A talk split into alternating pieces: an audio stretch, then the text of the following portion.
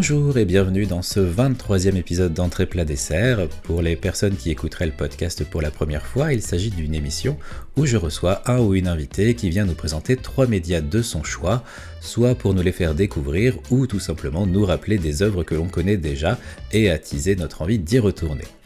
Et pour ce nouvel épisode, j'ai l'honneur de recevoir comme invité Exerve. Exerve, bonjour Salut, l'honneur carrément, c'est...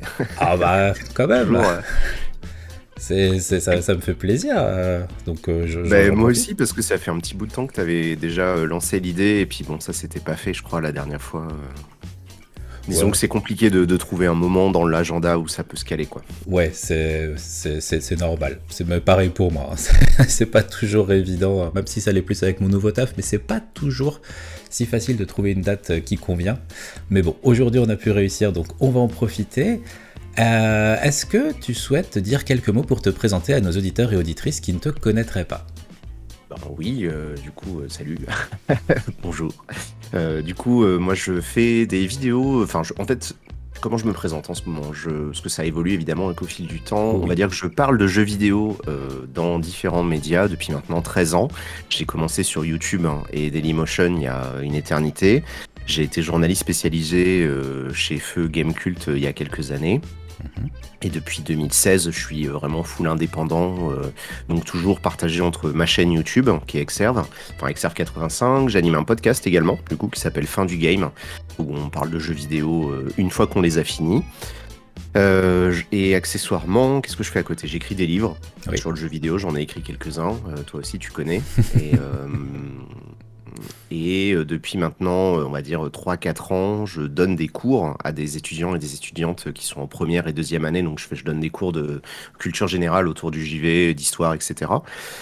Et je fais également du consulting, hein, voilà, pour différents studios. Donc en gros, quand il y a des jeux qui sont en cours de développement, relativement tôt, ils vont me demander un petit coup de pouce pour savoir ce que je pense euh, sur le côté gameplay, ce qu'ils peuvent améliorer, etc. Donc voilà, je suis très occupé.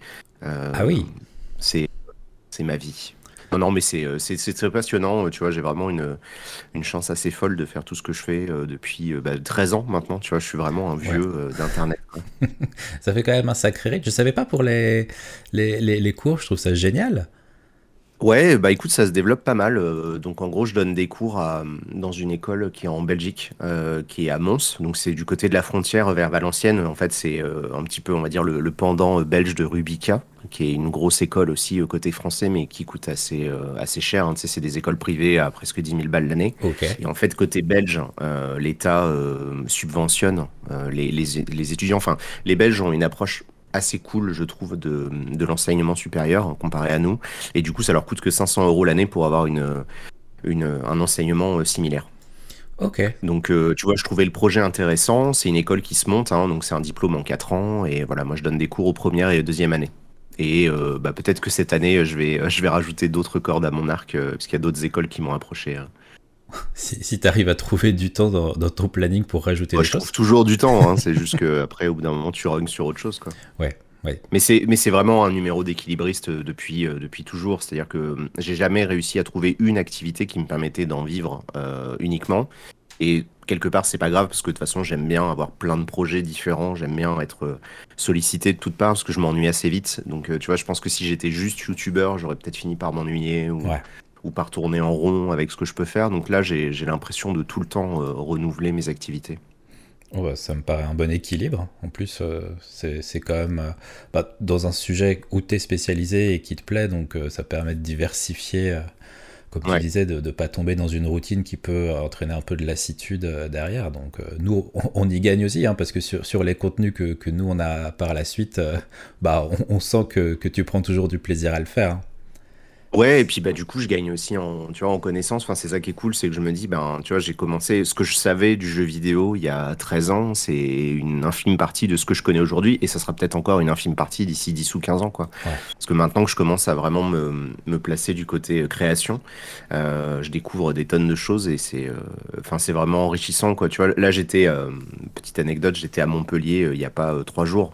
J'ai rencontré pas mal de studios indépendants parce qu'il y en a beaucoup là-bas, et du coup, l'idée c'était vraiment ça. Je leur ai fait des retours. J'avais pu jouer à 4 ou 5 jeux qui étaient à différents stades de production et je leur faisais des retours assez précis sur des questions comme du marketing, du gameplay, enfin vraiment pas mal de choses et c'était vraiment fascinant quoi.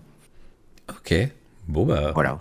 Merci pour cette, cette, ajout de, de, présentation parce que même moi j'étais curieux sur ces activités. Ah bah tu vois que bah, du coup forcément on, connaît principalement bah, euh, les, livres que tu as écrits, euh, les, guides hein, notamment, ou les, émissions un, un, peu de contexte, fin du game, mais euh, les choses en parallèle, c'est vrai que bah, c'était pas... Enfin, je, je, je, découvre à l'instant. eh bah écoute, cool. Hein. Bon bah voilà, tu vois, ça aura une présentation exhaustive à peu près. Ouais.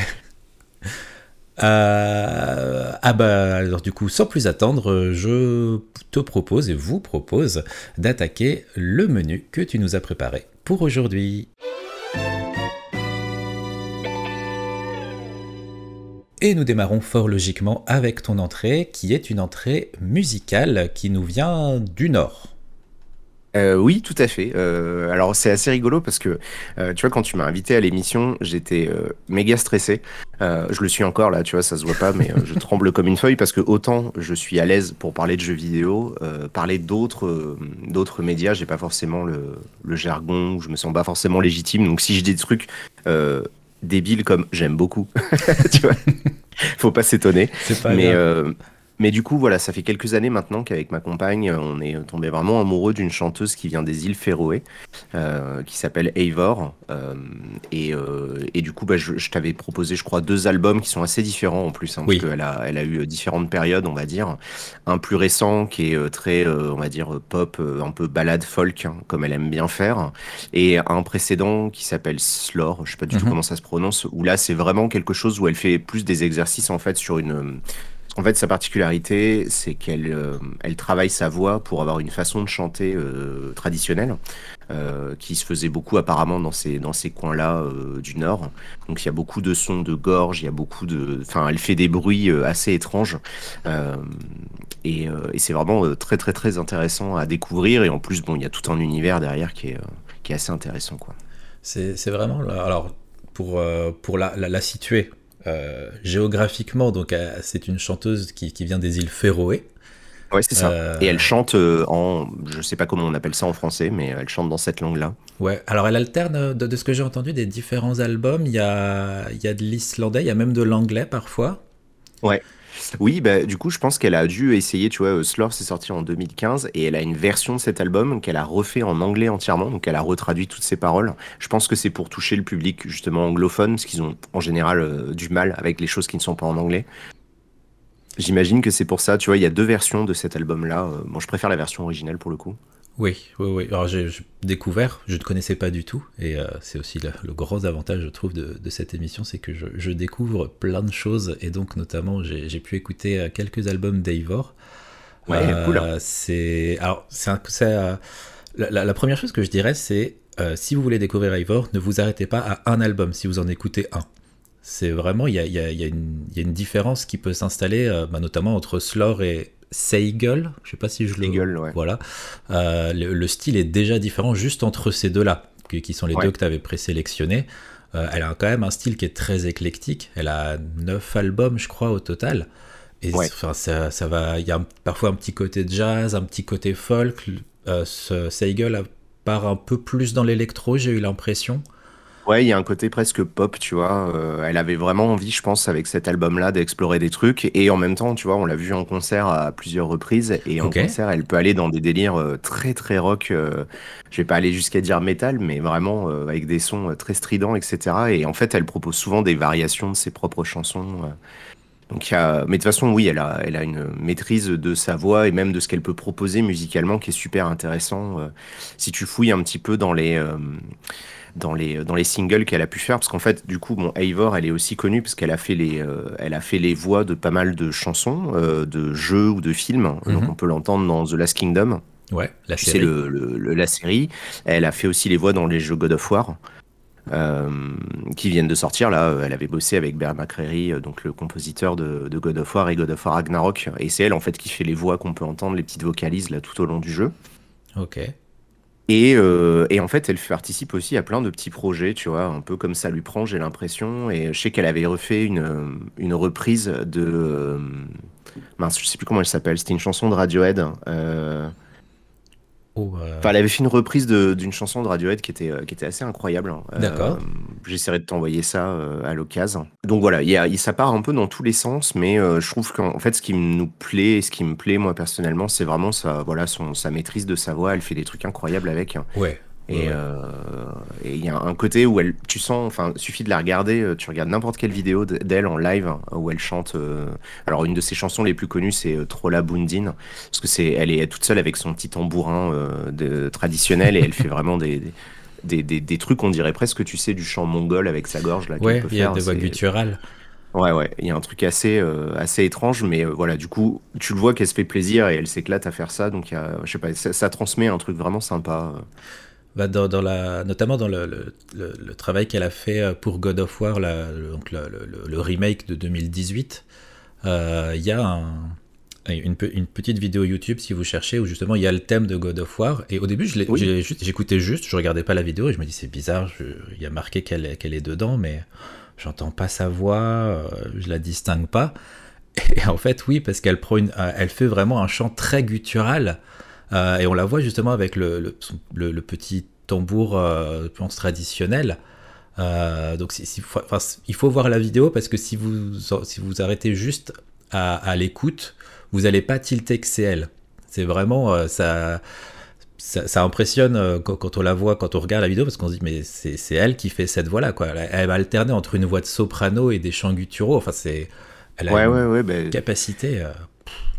Euh, C'est euh, c'est vraiment, euh, il y a vraiment voilà, grosse maîtrise au niveau de sa voix, donc c'est c'est très impressionnant. Puis même, je trouve que ce qu'elle. euh, Parce que si c'était que ça, tu vois, s'il y avait qu'un côté performance, mais c'est euh, le.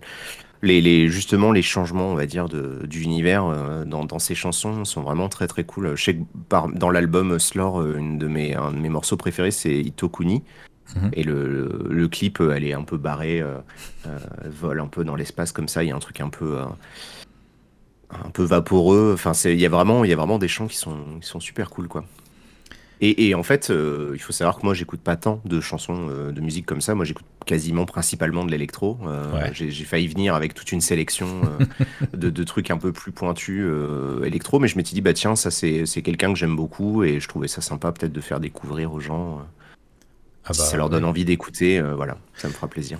Ni- Niveau, que tu parles notamment de, de- de son univers, euh, donc au travers à la fois de, de- de- de ce qu'elle transmet par la musique, mais de, de ses, de ses textes, euh, je suppose que tu, tu as, bon, je pense sur des traductions, si jamais c'est des textes en islandais ou, ou- Ouais, je ne parle pas. je ne parle pas viking. Euh, ouais, ben en fait, c'est ça. Il y a, y a des trucs qui sont. tu vois, ça change un petit peu. Alors, évidemment, il y a beaucoup de balades, de chansons d'amour, des choses comme ça, où ça, ça reste assez classique, hein, on va dire. Je pense. Je sais pas, je sais pas si quelqu'un a fait le ratio, mais je pense que 90% des chansons parlent d'amour. Oui. Euh, et, euh, et elle, elle parle aussi beaucoup de trucs de la nature, donc euh, la mer, le voyage. Elle parle beaucoup de, de ces terres, en fait, de petites légendes locales. Il y, a, y a des chansons où elle va parler juste d'un.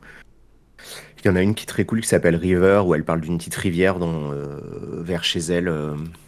Donc c'est euh, c'est des choses, elle peut aller dans des trucs assez nature, et ça, ça- je t'avoue que ça me parle bien en fait. J'aime bien le côté voyage euh, et de ramener à des trucs plus. euh, un peu plus contemplatifs hein, que Oui. juste des chansons d'amour, euh, même si elle en a des très très jolies également, qui sont assez incroyables. Mais c'est pour ça qu'elle est. J'ai vu qu'elle était surnommée euh, la Björk des Féroé, mais en fait, c'est pas Ouais. tant pour son style musical que euh, justement ces, ces chansons où elle va parler de cette nature et de notre rapport à la nature qui est quand même quelque chose de très important dans la culture euh, des pays euh, nordiques, euh, Islande, île Féroé. Et ça, ça, ressort énormément. alors, oui, il y a un côté parfois un peu, un peu mélancolique, mélangé avec de l'électro, qui peut faire penser à du Björk, mais c'est sur de très rares morceaux. Elle a vraiment une identité où je trouve que la définition de Björk des Féroé serait, comment dire, ce serait pas, ça, ce serait pas lui rendre, enfin lui faire honneur, parce, enfin c'est très bien, hein, le Björk c'est super, mais euh, c'est pas juste une Björk des Féroé. Elle a vraiment son univers euh, sur le plan sonore et sur le plan de l'écriture. C'est juste dans cette, euh, dans cette approche-là où on peut faire le parallèle avec Björk. Ouais. Ouais, je savais même pas, tu vois, pour ce surnom-là, parce que j'avais pas eu l'occasion de le lire. Mais oui, du coup, je comprends. C'est vrai que ça m'aurait paru bizarre si on me l'avait présenté comme ça. Je sais pas si j'y serais allé naturellement, parce qu'effectivement, elle a pas du tout. Enfin, de ce que je connais de Björk, c'est vrai qu'elle a toujours essayé des choses musicalement qui étaient euh, qui étaient effectivement qui allaient plus dériver vers l'électro ou d'autres trucs de, de composition. Et c'est pas. Mais ouais, non, euh, Ivor, du coup, c'est pas du tout, euh, c'est pas du tout ça. Par Non. contre, il y a, il y a ce côté rapport à la nature, et tu sens qu'elle, euh, même dans, euh, dans Seagull, donc son dernier album, elle a, elle s'était installée, je crois, à New York pendant un temps. Elle, elle vivait là-bas et elle est revenue en fait il y a quelques années, juste avant la crise Covid. J'aurai des petites anecdotes avec ça après, euh, où elle, euh, elle est, elle est revenue du coup aux îles Féroé. Elle a une chanson donc dans Seagull qui s'appelle Vice City et où elle, elle explique en fait qu'elle en peut plus justement de vivre à New York et qu'elle se barre. hein. Tu vois, elle veut, elle veut, elle veut, elle veut sortir, elle veut quitter la ville en fait tout simplement. Et je trouvais ça vachement intéressant parce qu'il y a un côté vraiment, tu vois, le- dans le choix des images qu'elle va donner dans son chant. Comme là c'est en anglais, je comprends, je comprends parfaitement ce qu'elle dit. Et euh, qui, qui te parle, euh, tu vois, moi j'habite en ville et bon, c'est pas que j'aime pas, hein, mais euh, je, je peux comprendre l'appel d'autre chose, quoi. Ouais, surtout euh, dans le contexte du confinement qu'il y a eu, je pense que quand Ouais. On est euh, élevé, parce qu'elle, c'est c'est dans, je veux dire, elle, elle est née aux îles Féroé, donc c'est quand même, je pense que niveau confinement là-bas, ils étaient peut-être un peu plus libres qu'à New York. Euh, parce- Ben ouais, parce qu'ils n'ont pas eu trop de cas en fait, hein. Euh, que ça soit euh, les îles ou l'Islande, ils ont ils ont été relativement euh, safe. Malgré tout, bah ils pouvaient pas voyager, donc Oui. elle a dû euh, elle a dû annuler euh, toutes ses tournées, etc. Et c'était ça en fait l'anecdote que je voulais raconter, c'est que nous du coup on a eu l'occasion de en fait, ce qu'elle a fait, c'est qu'elle s'est réinstallée vraiment euh, peut-être un an avant le, le Covid.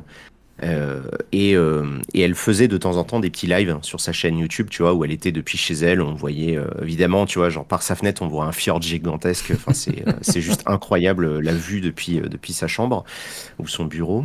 Et avec le confinement, bah, comme elle a dû annuler toutes ses tournées alors qu'elle allait préparer la, la sortie de son album, là, puisqu'il sortait en 2020, euh, ce qu'elle a fait, c'est qu'elle a ouvert un Patreon euh, avec différents paliers et le palier maximum euh, donnait accès à des concerts et tout le jour où on pouvait ressortir. Et du coup, nous, on avait, euh, avec ma compagne, on avait, on avait, euh, on l'avait soutenu comme ça.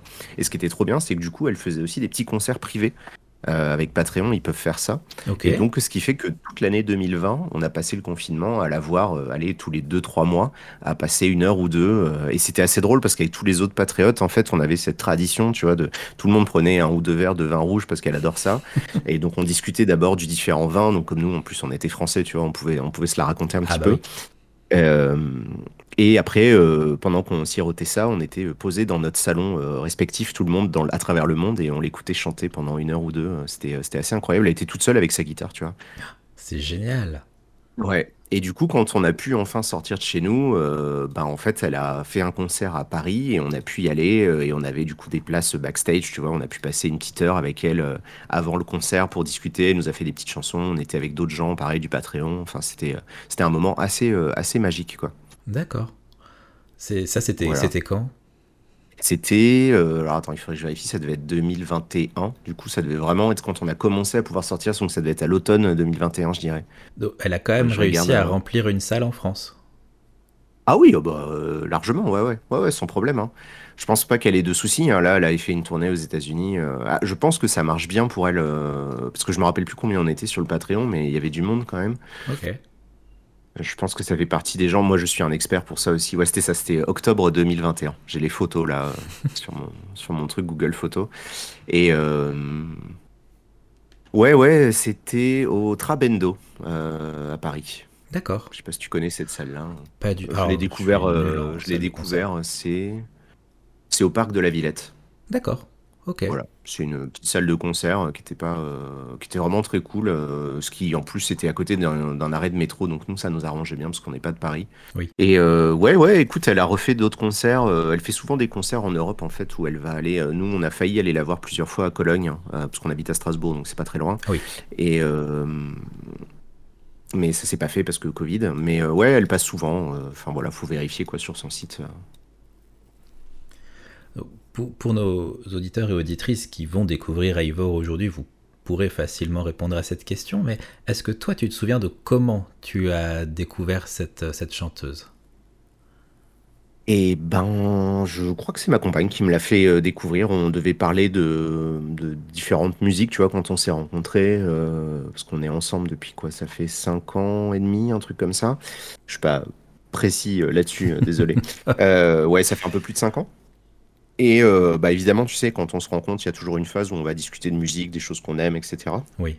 Et on devait se partager un petit peu nos trucs et euh, je pense que c'est arrivé relativement euh, normalement dans la, dans la conversation, euh, sachant qu'avec ma compagne, on s'est rencontrés dans un concert.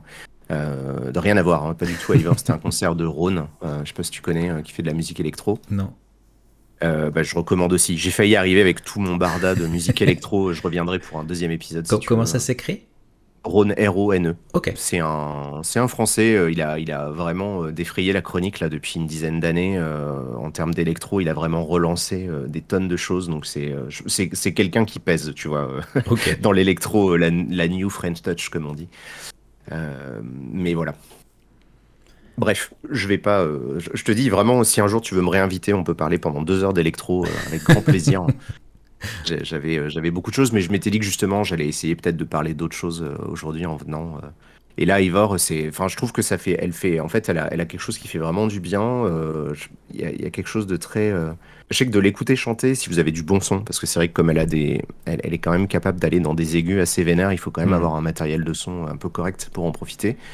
Mais je, je sais pas, tu vois, j'ai l'impression de, à chaque fois que j'écoute, j'ai l'impression qu'il se passe un truc, quoi. Donc, ça me laisse jamais indifférent, donc je peux pas l'écouter tout le temps. Tu vois, je peux pas l'écouter pendant que je suis en train de travailler ou d'écrire ou quoi. Mais, euh, mais par contre, euh, quand je me fais des petites sessions, c'est toujours avec plaisir, quoi. Ah, il y, y, a une portée émotionnelle qui est quand même assez forte, euh, et, pas que dans les morceaux. parce que, alors, j'ai noté des morceaux qui m'ont marqué sur les deux albums, mais j'aurais pas dû prendre ces morceaux-là. Je vais jamais réussir à prononcer les noms. Ah bah, tu peux essayer. on va, on va essayer. Tu vois, même moi, je parle pas non plus. Hein, donc, alors sur euh, Slore, donc bien sûr euh, Trollabundin, euh, ou juste sa voix, c'est, voilà. Ouais, c'est incroyable. Si, si, vous voulez vous faire direct un avis sur sa voix, vous prenez ce morceau, c'est réglé. et pareil sur le même album, il y a Miorca Flocar. Ah, Miorca Flocar, ouais. Que j'ai trouvé qui est très très cool. Hein. Hypnotisant. Ouais. Mais il, est, enfin, je sais pas, c'est effectivement tu peux pas, c'est pas quelque chose que tu vas écouter euh, en te concentrant sur autre chose parce que juste tu peux pas vraiment te concentrer avec cette musique là en fond sonore euh, parce que justement elle te, elle te transporte donc forcément tu plus dans ce que tu fais. Mmh. Ouais, tout à fait. Ouais, ouais, c'est bien, euh, c'est bien résumé. Il y, a, il y, a, quelque chose où tu, tu, vas être aspiré dans sa musique, quoi. Donc, tu, quand tu l'écoutes, tu l'écoutes, quoi. C'est il n'y a pas trop d'autres solutions. Et, euh, et, si jamais euh, les, les, gens qui nous écoutent ont envie de, de s'amuser, elle a un album live euh, qui, est, qui, est, dispo aussi. Et il y a notamment une chanson qui s'appelle Falling Free, donc qui est en anglais. Et bon, ça dure, ça dure, elle est assez longue comme morceau, ça a bien durer 7 minutes, un truc comme ça. Mhm. Mais je, la, je la mettais assez souvent pendant mes lives à l'époque où j'étais encore sur Twitch. Et bon, ça faisait toujours son petit effet, quoi. Voilà. je t'invite à l'écouter toi aussi si tu peux. C'est euh, ah vraiment, bah tu, finis. Euh, moi, ça m'arrive des fois d'être en larmes à la fin parce que c'est euh, c'est vraiment. c'est ouais, enfin c'est très très fort quoi ce qu'elle arrive à, à, sortir. Et puis là en plus comme c'est en live, tu sens que Ouais, il y a quelque chose en plus. Euh, bah, du coup, il y a ce petit truc en plus, tu vois, de, de la spontanéité euh, qu'elle est capable de faire. Et la, vidéo est dispo d'ailleurs sur YouTube. C'est-à-dire que ça avait été enregistré euh, à la fois capté en vidéo et en audio, donc on peut la voir aussi. c'est c'est sympa. Si je la trouve pas par moi-même, tu pourras me l'envoyer pour ah que bah, je la mette dans la description du podcast, comme ça, tout le monde pourra y accéder facilement. Hop. je te mets ça dans le petit Discord où on s'est croisé, enfin en privé. Ok. Voilà, tu dois l'avoir. Yep. Super, merci. Voilà, ça, ça fait partie des morceaux, effectivement, ça m'arrive de l'écouter. Euh, tu vois, juste de le mettre comme ça, parce que je, je sais pas, ça, ça, fait, euh, ça fait quelque chose à chaque fois, quoi. Ouais. J'espère que ça marchera auprès des gens qui nous écoutent. Euh. Parce qu'en fait, je m'étais dit que, tu vois, moi qui suis habitué, j'écoute de l'électro depuis que je suis gamin. Je suis vraiment né avec ça. Et je sais que c'est des sonorités qui sont pas forcément évidentes. Donc là, je m'étais dit quelque chose de plus, plus accessible, hein. euh, comme euh, une, femme qui chante, c'est peut-être plus simple, tu vois, à présenter dans une émission euh, où on me demande de parler de choses que j'aime. bah, c'est pour le coup, pour moi, c'est une réelle découverte. Hein. C'est, j'en avais, mais jamais entendu parler. Donc, bah, cool alors. Il y, a toujours, forcément, on a tous des angles morts hein, dans, dans, nos, dans, nos, découvertes au fur et à mesure, que, quel que soit le média en question. Donc, en plus, c'est un style que, que j'apprécie particulièrement. Donc, je suis très, très, très content de Ah cette bah cool. hein. découverte. Ouais, Euh, bah ouais, ouais, bah de toute façon, c'est sûr que là, je pense que ça va te. T'as t'as de quoi faire, hein, si t'écoutes tous ouais. les albums, parce que même les Ah ouais. anciens où elle était beaucoup plus jeune, elle était, elle avait déjà aussi un style bien à elle. hein. Il y avait un. Bah, faut là, pour ça que j'ai là maintenant que j'aurai un petit peu plus là, c'était pour la préparation de l'émission, donc je me suis vraiment concentré sur les, les deux albums que tu avais évoqués. Ouais. Mais euh, par exemple, je, mais je sais pas, est-ce que tu as dans ces autres euh, créations, euh, par exemple dans les musiques qu'elle a, qu'elle a composées pour The Last Kingdom, t'as as, écouté un petit peu cette OST pour voir si elle, elle avait Eh ben, gardé écoute, son style? non. Ouais, non, je l'ai jamais écouté parce que je, comme je connaissais pas la série, je me suis dit que j'allais pas forcément, tu vois, comprendre le le, le truc hein, euh, parce que je l'ai pas vu. euh, donc c'est non, ouais, du coup, je l'ai jamais écouté. Je me suis toujours intéressé qu'à ses albums à elle. D'accord. euh, ouais. Que je Désolé. Oh, non, t'inquiète pas. Euh, dans, là, je- là, j'en avais noté, euh, enfin, parce que y a, y a- tu parles du côté électro. Si on prend l'album, alors c'est ce Seigel. Euh, si Ouais. on prend Sleep on It, euh, Oui. par exemple, bah, il y a un côté électro. C'est vraiment ce qui ressort le plus. Ouais, ouais, de, de- je trouve, que, enfin, en tout cas, il est beaucoup moins folk Seigel que Slore. Mhm. Euh, un côté un peu plus. Alors, je dis pas ça du tout de manière péjorative, c'est vraiment dans le ressenti, mais c'est- pas quelque chose de désagréable, hein, mais plus, plus chaotique euh, dans, dans, dans, dans, dans ce qu'elle transmet. Mais euh, c'est c'est toujours aussi fort, hein, ça, ça, ça reste. Je sais pas comment dire, c'est. Il y a un côté plus abrupt, mais toujours aussi fascinant. Ouais. C'est Ouais, il y, a des- il y a des morceaux. Euh, Sleep on It, c'est pas mal. Il y a Nothing to Fear, qui est, euh, qui est euh, assez impressionnant aussi. Ou pareil, tu vois, c'est un, un truc un peu rassurant. Ou je pense que c'est peut-être un truc qu'elle a écrit pour ses enfants, ou j'en sais rien. Enfin, il y a, il y a quelque chose. euh, Mais il y a toujours quelque chose, c'est ça. Mais c'est vrai que dans cet album-là, il y a quand même beaucoup de travail de post-prod hein, où elle va rajouter beaucoup de reverb, beaucoup de Mm. trucs. Enfin, sur sa voix, elle est, elle est quand même beaucoup plus travaillée. Mais comme elle, elle propose un truc qui est déjà assez fou derrière, ça, ça, ça l'amène à des, à des, dans des directions assez intéressantes, quoi. Ah ouais, mais là, le- l'enchaînement, euh, il y, a- il y a trois, quand on écoute l'album dans l'ordre, euh, l'enchaînement euh, Only Love, This City, This City et Patience.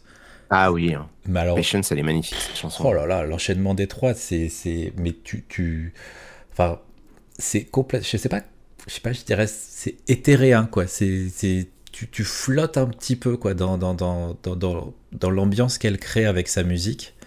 C'est, c'est vraiment, je trouve, c'est, c'est une vraie parenthèse dans l'album, c'est, ces trois morceaux à la suite. Ils, ils forment une, un- un- une, vraie, une vraie pause euh, dans, dans le style, quoi.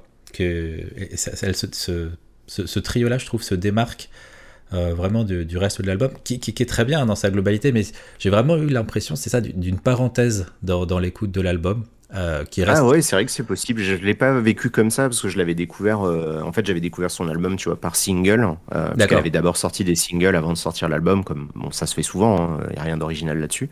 Mais c'est vrai que du coup, de, je crois que j'ai jamais écouté l'album, tu vois, genre en entier d'affilée. Moi, j'ai tendance à écouter plutôt des morceaux en boucle. Euh, je fais partie de ces gens qui écoutent euh, les mêmes morceaux. Tu vois, je peux passer. euh, c'est assez drôle d'ailleurs quand j'ai mon récap, tu vois, de fin d'année. euh, alors moi, je suis pas sur Spotify, c'est YouTube Music, mais ils proposent la même chose. Et tu sais, genre, je peux avoir écouté un morceau 400 fois. ok. Euh, notamment l'année dernière, il y avait, un- il y avait une reprise de, de Churches euh, qu'ils avaient fait avec le, le chanteur des Cures. J'ai oublié son nom là, le- son nom m'échappe. Euh, mince. Je sais, je sais plus, un... Attends, euh, Churches avec Robert Smith, voilà. Euh, donc euh, d'une reprise que lui, Robert Smith, avait réarrangé, euh, que je trouvais fascinant aussi. C'était Faskill qui nous avait fait découvrir ça là sur Twitter, et du coup je l'avais, je, sais qu'il tournait en boucle pendant un temps. parce que je- je- vraiment j'ai cette capacité où tu sais je vais, je vais me perdre dans l'écriture d'un bouquin ou d'un texte ou quoi, et je vais y passer une heure, mais je vais écouter le même morceau pendant une heure, je vais même pas m'en rendre compte. ok. Voilà, c'est une façon de, de consommer la musique qui est un peu particulière. Je sais que c'est pour ça que j'ai un casque, parce que sinon les gens autour de moi, je pense qu'ils me Ouais, détesteraient. c'est ce que j'allais dire pour ta chérie, ça va d'avoir euh, d'avoir la même musique euh, pendant, euh, pendant un mois, euh, quatre, euh, Ouais, dix fois ouais, par non, jour. non, bah, ça, euh, ça- de toute façon, bon, vu que je l'ai, euh, moi j'ai le casque, ça la dérange pas, mais elle sait que je peux écouter des trucs, elle, elle a l'habitude, quoi. D'accord. Voilà. Et en, en concert, euh, tu, tu as vu Ivor en concert, qu'est-ce que. Enfin, ça, ça- au niveau de la voix, parce que justement, il n'y avait pas ce travail de post-prod, il n'y avait pas ces, ces- ces ajouts qu'il peut y avoir en Mhm. studio derrière. au niveau de l'expérience, comment, comment tu l'as vécu? C'est la même chose. C'est en fait, enfin, c'est la même chose et encore une fois, c'est un peu différent parce que euh, elle va, euh, tu vois, elle va pas forcément avoir les accompagnements de voix, de, éventuellement les, les feats. Tu vois, tu parlais de euh, Only Love qu'elle chante avec Asgir, qui était pas là, évidemment. Donc là, c'était plutôt, je crois que c'était quelqu'un de son groupe qui, qui remplaçait potentiellement, ou c'était peut-être même elle hein, qui le faisait avec une voix un peu plus basse. Mais du coup, le concert que nous on avait vu, elle avait vraiment pris une une orientation très rock, euh, très guitare électrique, très son strident, etc. Donc elle a réarrangé entre guillemets tout son album euh, en live euh, pour nous. Et, et, et, ça marchait toujours aussi bien en fait. C'est-à-dire que tu vois, tu imagines gueules, tu enlèves tout le côté pop, tu rajoutes un côté très rock. Et c'est assez étrange, mais ça marchait à fond en fait. quoi. Ok, donc vraiment une revisite de ces morceaux. Ouais, ouais, ouais, c'est ça. Elle a, vraiment. Euh, T'as l'impression qu'elle avait changé de registre, quoi. Voilà. D'un coup, elle s'est dit, tiens, euh, cet album-là, je vais le refaire comme ça. Et euh, de ce que j'ai pu voir d'autres concerts, en fait, ça a l'air d'être un peu sa thématique. C'est-à-dire que je pense que des fois, tu vois, elle a envie de refaire euh, plutôt ceci, plutôt cela. Elle a fait des concerts où elle était très très jazz, euh, où elle partait vraiment dans des, dans, des, dans, des, trucs assez différents. Enfin, et là, elle devait être dans une ambiance peut-être un peu plus rock, tu vois. Je sais pas, peut-être euh, la frustration d'avoir été dans le confinement pendant si longtemps. Elle avait envie de, de tout casser autour ouais, d'elle. Fallait que ça sorte.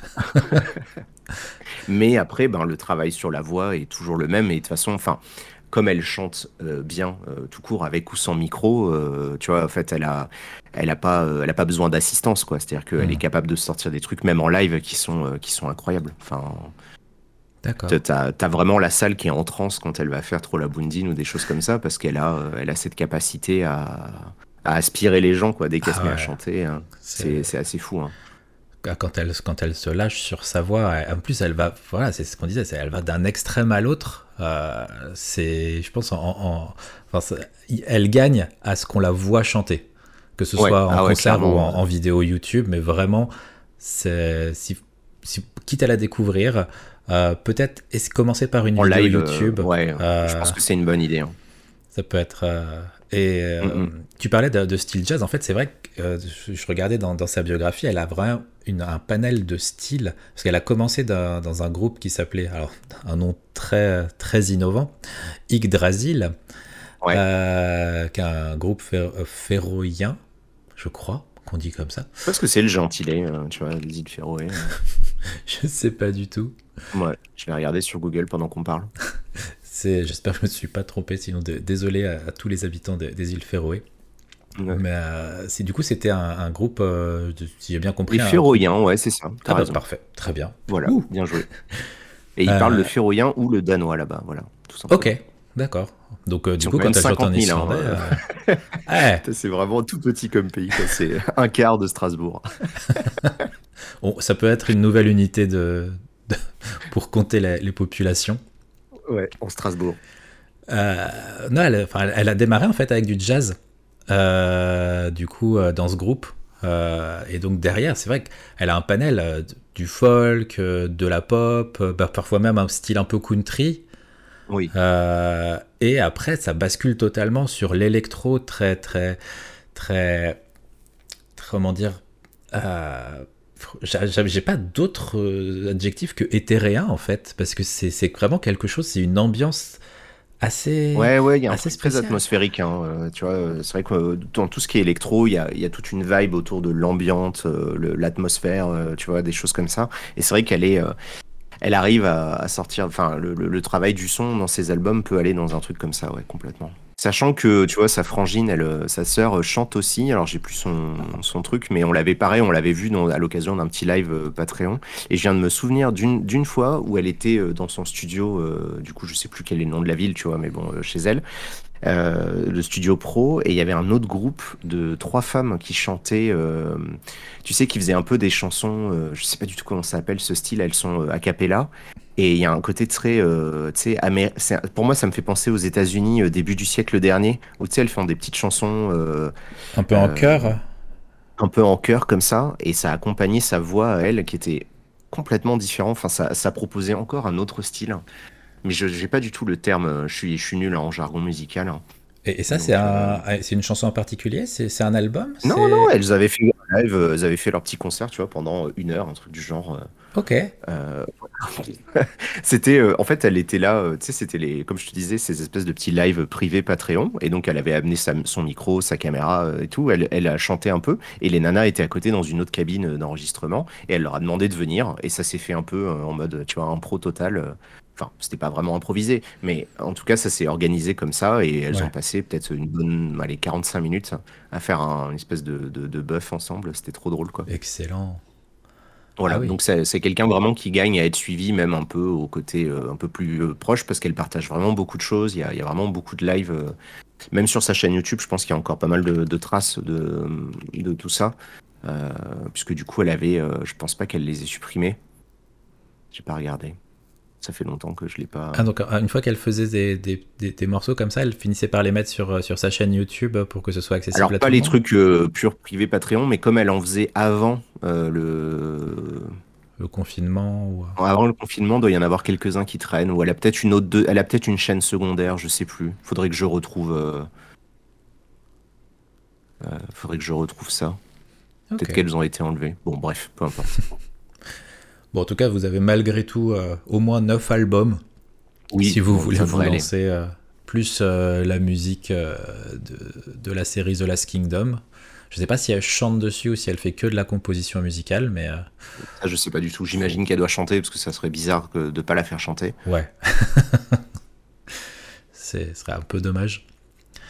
Est-ce qu'il y a quelque chose que tu souhaites rajouter sur Eivor Eh ben, écoute, non, c'est bon. Je pense que là, on a fait un tour déjà assez, euh, assez complet. euh, ça, ça va être pas mal. hein. J'espère que ça va donner envie aux gens d'écouter et que ça va leur plaire surtout. Bah, en tout cas, n'hésitez pas à, nous le dire hein, si, jamais euh, vous, bah, si vous connaissiez déjà. Et puis peut-être que vous avez participé à, un concert via, via, Twitch avec Exerve sans même le savoir, hein, si vous la connaissiez déjà, ou peut-être que vous allez la découvrir là. Et dans ces cas-là, n'hésitez pas à, nous dire bah, par quels albums vous allez commencer et, et comment vous vivez cette, euh, cette découverte d'un- univers assez, euh, assez unique euh, et très très surprenant dans, dans le bon sens du terme. Bon, bah, cool. Ouf, ça une entrée euh, digne de ce nom. Oui, oui, oui, c'est parfait pour se, se mettre en, en bouche pour la, la, pour la suite qui, qui, qui arrive. Et d'ailleurs, sur ce, je te propose que nous enchaînions avec ton plat.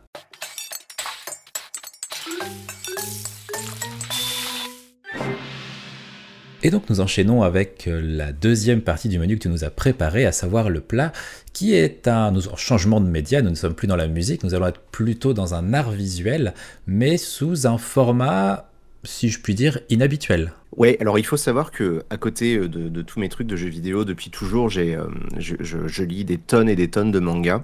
Euh, j'ai toujours dit, euh, enfin je me suis toujours dit que je n'en ferais pas de choses professionnelles. J'essaierai pas de monétiser, tu vois, cette partie-là de mon hobby, parce que sinon j'aurais plus rien qui m'appartiendra qu'à moi. Ouais.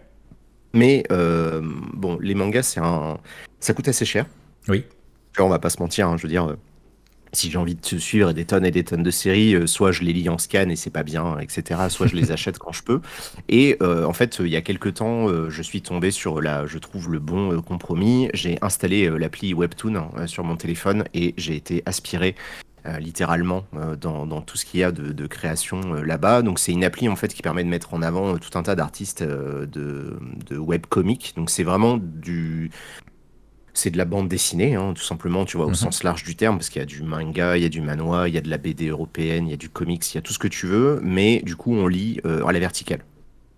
Ok. Donc, Voilà. Ça... Et donc, on scrolle avec son pouce euh, de, du haut vers le bas, quoi. donc dans un format qui est beaucoup plus pensé euh, écran et surtout écran portable. Ouais, c'est vraiment pensé pour être lu sur son téléphone ou sa tablette. Enfin, je trouve que sur téléphone, ça passe vraiment très très bien. Euh, tu vois, euh, je pense que tout le monde a son téléphone dans le lit ou quoi. euh, donc ça, c'est beaucoup plus intéressant que de scroller Twitter. Et Oui. et il y a vraiment une pléthore de... Vraiment, c'est un univers entier qui s'est ouvert à moi il y a quelques années. Euh, là, euh, vraiment, sur mon appli, je pense que je suis déjà... euh, parce qu'on peut s'abonner, entre guillemets. Enfin, tu vois, tu peux suivre différentes séries. Je dois en avoir plusieurs centaines. Euh, et j'exagère à peine, il y a vraiment des milliers et des milliers de webtoons qui sortent euh, chaque année. Ok. C'est très très riche. Il y a vraiment alors tous les niveaux de qualité. hein. Il y a des trucs assez bateaux, il y a des trucs assez basiques. Euh, mais il y en a qui sont très très connus euh, et en fait ça a tellement de succès aujourd'hui Webtoon que beaucoup de séries, euh, les séries les plus populaires en fait sont adaptées en version physique. C'est-à-dire que si vous allez chez votre libraire ou la Fnac ou ce que vous voulez, vous allez trouver en fait beaucoup de Webtoons qui sont adaptés en bouquin et vous le savez pas forcément. souvent c'est des, des trucs qui sont en couleur. La plus connue ça va être un truc qui s'appelle L'Or Olympus. Oui, oui, oui. Et une série, euh, bah, du coup, euh, qui raconte un petit peu euh, la vie de la, version romancée, comédie dramatique de Perséphone et Hadès, avec tout fait à la peinture. C'est un style visuel qui est incroyable. Mm. Et c'est une des séries les plus populaires de Webtoon tout court. A priori, tu connaissais, toi Oui, bah, par madame qui, en fait, a, a, commencé avec. On lui a offert le gros bouquin. Elle a commencé à le lire, mais en fait, le problème, c'est que c'est des gros livres. Et c'est toujours des moments vraiment des gros livres, ouais. Tu veux te poser, tu veux être confortable. Et du coup, bah, en fait, pour les tomes suivants, elle est passée sur le format justement Webtoon où c'est beaucoup plus, euh, on est beaucoup plus confortable pour, pour le lire que euh, de risquer de s'assommer si jamais tu t'assoupis pendant que tu lis le bouquin au lit. Ouais, et puis il y a une bonne partie de la mise en page qui a été pensée de toute façon pour ça. Donc on va avoir des, grands aplats avec des, trucs verticaux, tu vois, qui vont s'étirer sur plusieurs cases. Euh, parce qu'il n'y a, pas vraiment de, il y a pas vraiment de cases en vrai en webtoon, mais qui vont s'étirer vraiment sur plusieurs scènes. Euh, et, ça marche peut-être parfois mieux, euh, parce que du coup, de les rééditer en bouquin, ça demande un travail euh, de, remise en page incroyable. Ça lui a pris super longtemps. Donc bref, il y a cette série, le Olympus, qui est très connue. Il y a également True Beauty, qui a été adapté, qui est pareil, est une série très connue. Mais moi, j'en ai choisi des beaucoup moins connues, entre guillemets, même s'il y en a une qui va bientôt sortir en, physique. Et la première que j'avais notée, alors attends, parce que je sais plus ce que je t'avais donné comme... Alors, tu m'en as donné trois. Euh, je, peux, je peux les dire ou ça spoil et tu préfères bah, Non, non, euh, ça spoil pas. Je sais pas dans quel ordre on va commencer. Bah, euh, comme tu préfères. Alors en fait, je vais je vais pas commencer par je vais commencer par LSI des Tower of God. Ok. je vais garder Curse, Curse Princess Club pour la fin parce que c'est vraiment la meilleure de toutes. donc je vais commencer par une qui est très connue hein, qui s'appelle Tower of God, qui est donc une, une série coréenne qui est en cours depuis plus de 10 ans maintenant. Donc c'est vraiment quelque chose qui est ah oui qui est très longtemps. Ouais, ça s'appelle Légende d'Istog ou Toj. Euh, c'est, enfin vraiment, c'est une série qui est extrêmement connue, euh, je trouve, dans le milieu manga, etc. Ça a été adapté en animé sur Crunchyroll. Il y a la première saison qui est dispo, euh, qui est pas mal, qui est vraiment pas mal. ce qui est d'ailleurs, ce qui est intéressant, peut-être plus que l'adaptation, c'est la musique. attends, je vais te retrouver ça. God. Mince. Je suis pas, je suis pas très préparé. T'inquiète pas.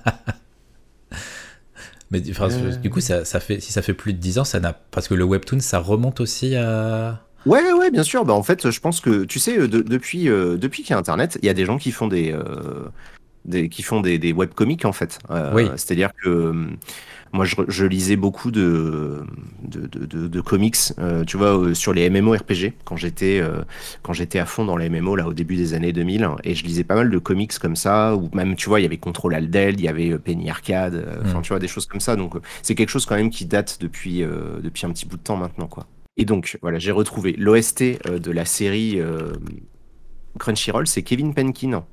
Euh, je sais pas oh. si le nom te dit quelque chose. Euh, attends, je pense. si je dis pas de bêtises, ah, je vais, non, je vais dire une bêtise. Euh... Parce que du coup, il a fait, euh, il a fait pas mal de, de jeux. Oui, euh, tu vois, il a fait, il a fait Florence. Oui, Necrobarista, je crois que c'est lui. Necrobarista, ouais, tout à fait. Oui, oui, oui, Il a fait des chansons pour Ark Knight, euh, il a fait des chansons pour pas mal de choses. Et, euh, et vraiment, l'OST, elle est incroyable. Enfin, voilà, si, si vous avez aimé les, les, OST de. Tu, tu sens qu'il s'est vachement inspiré du, du, travail de Kenji Kawai de, pour Ghost in the Shell. D'accord. Donc voilà, l'OST de, de l'animé est top. L'animé en lui-même, je l'ai pas trouvé, je l'ai trouvé cool, mais pas si incroyable que ça.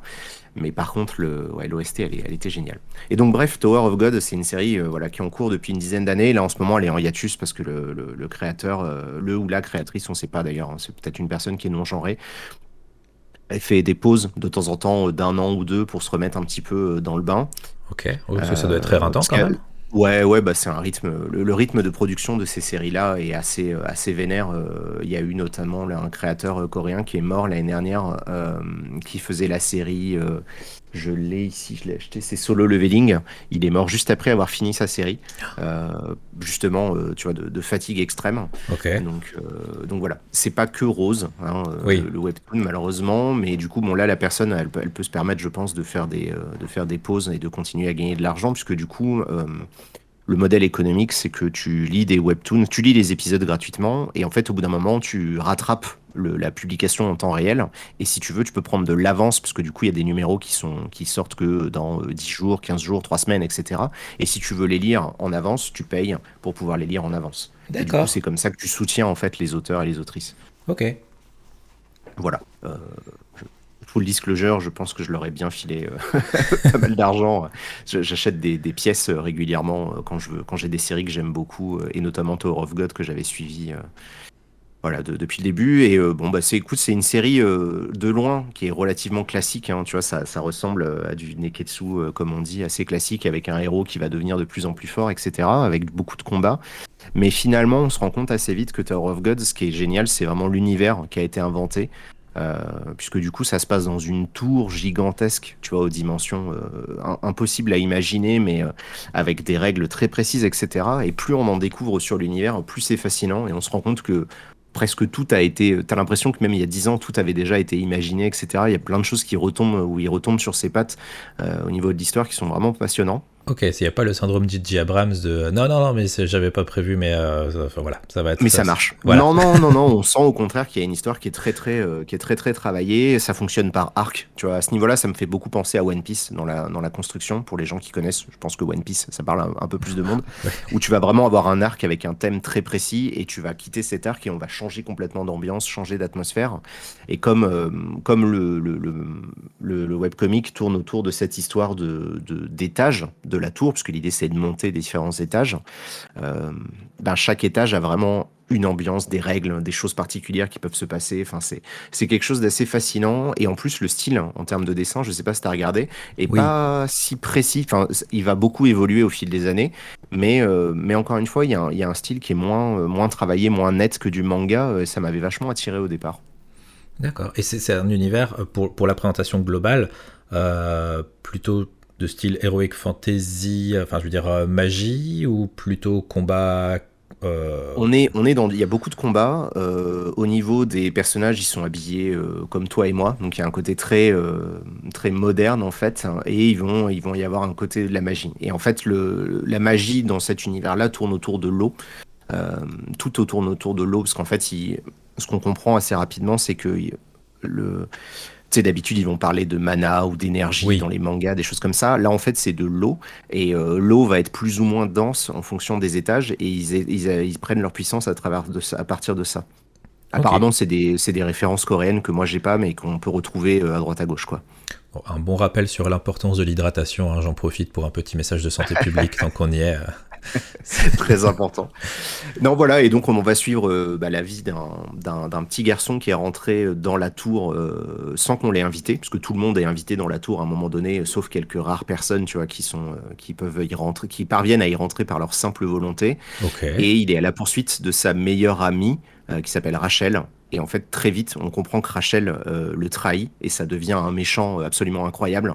Euh, elle est, euh, c'est leur opposition entre les deux. tu vois, c'est une espèce de fil rouge tout depuis dix ans. C'est vraiment incroyable parce que les deux ont, un destin assez proche et en même temps, ils sont très forts tous les deux. Enfin, c'est, il y a toute une rivalité avec ces deux-là qui est, qui est vraiment très, très, très, très intéressante. Ok.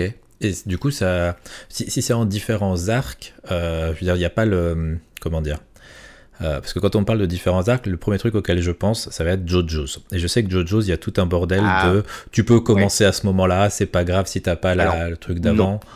C'est pour ça que je pense que j'ai plus pris One Piece dans le côté, c'est toujours les mêmes gens qu'on suit. Tu vois, il n'y a pas un changement de cast comme dans un JoJo, mais par contre, on change complètement d'ambiance.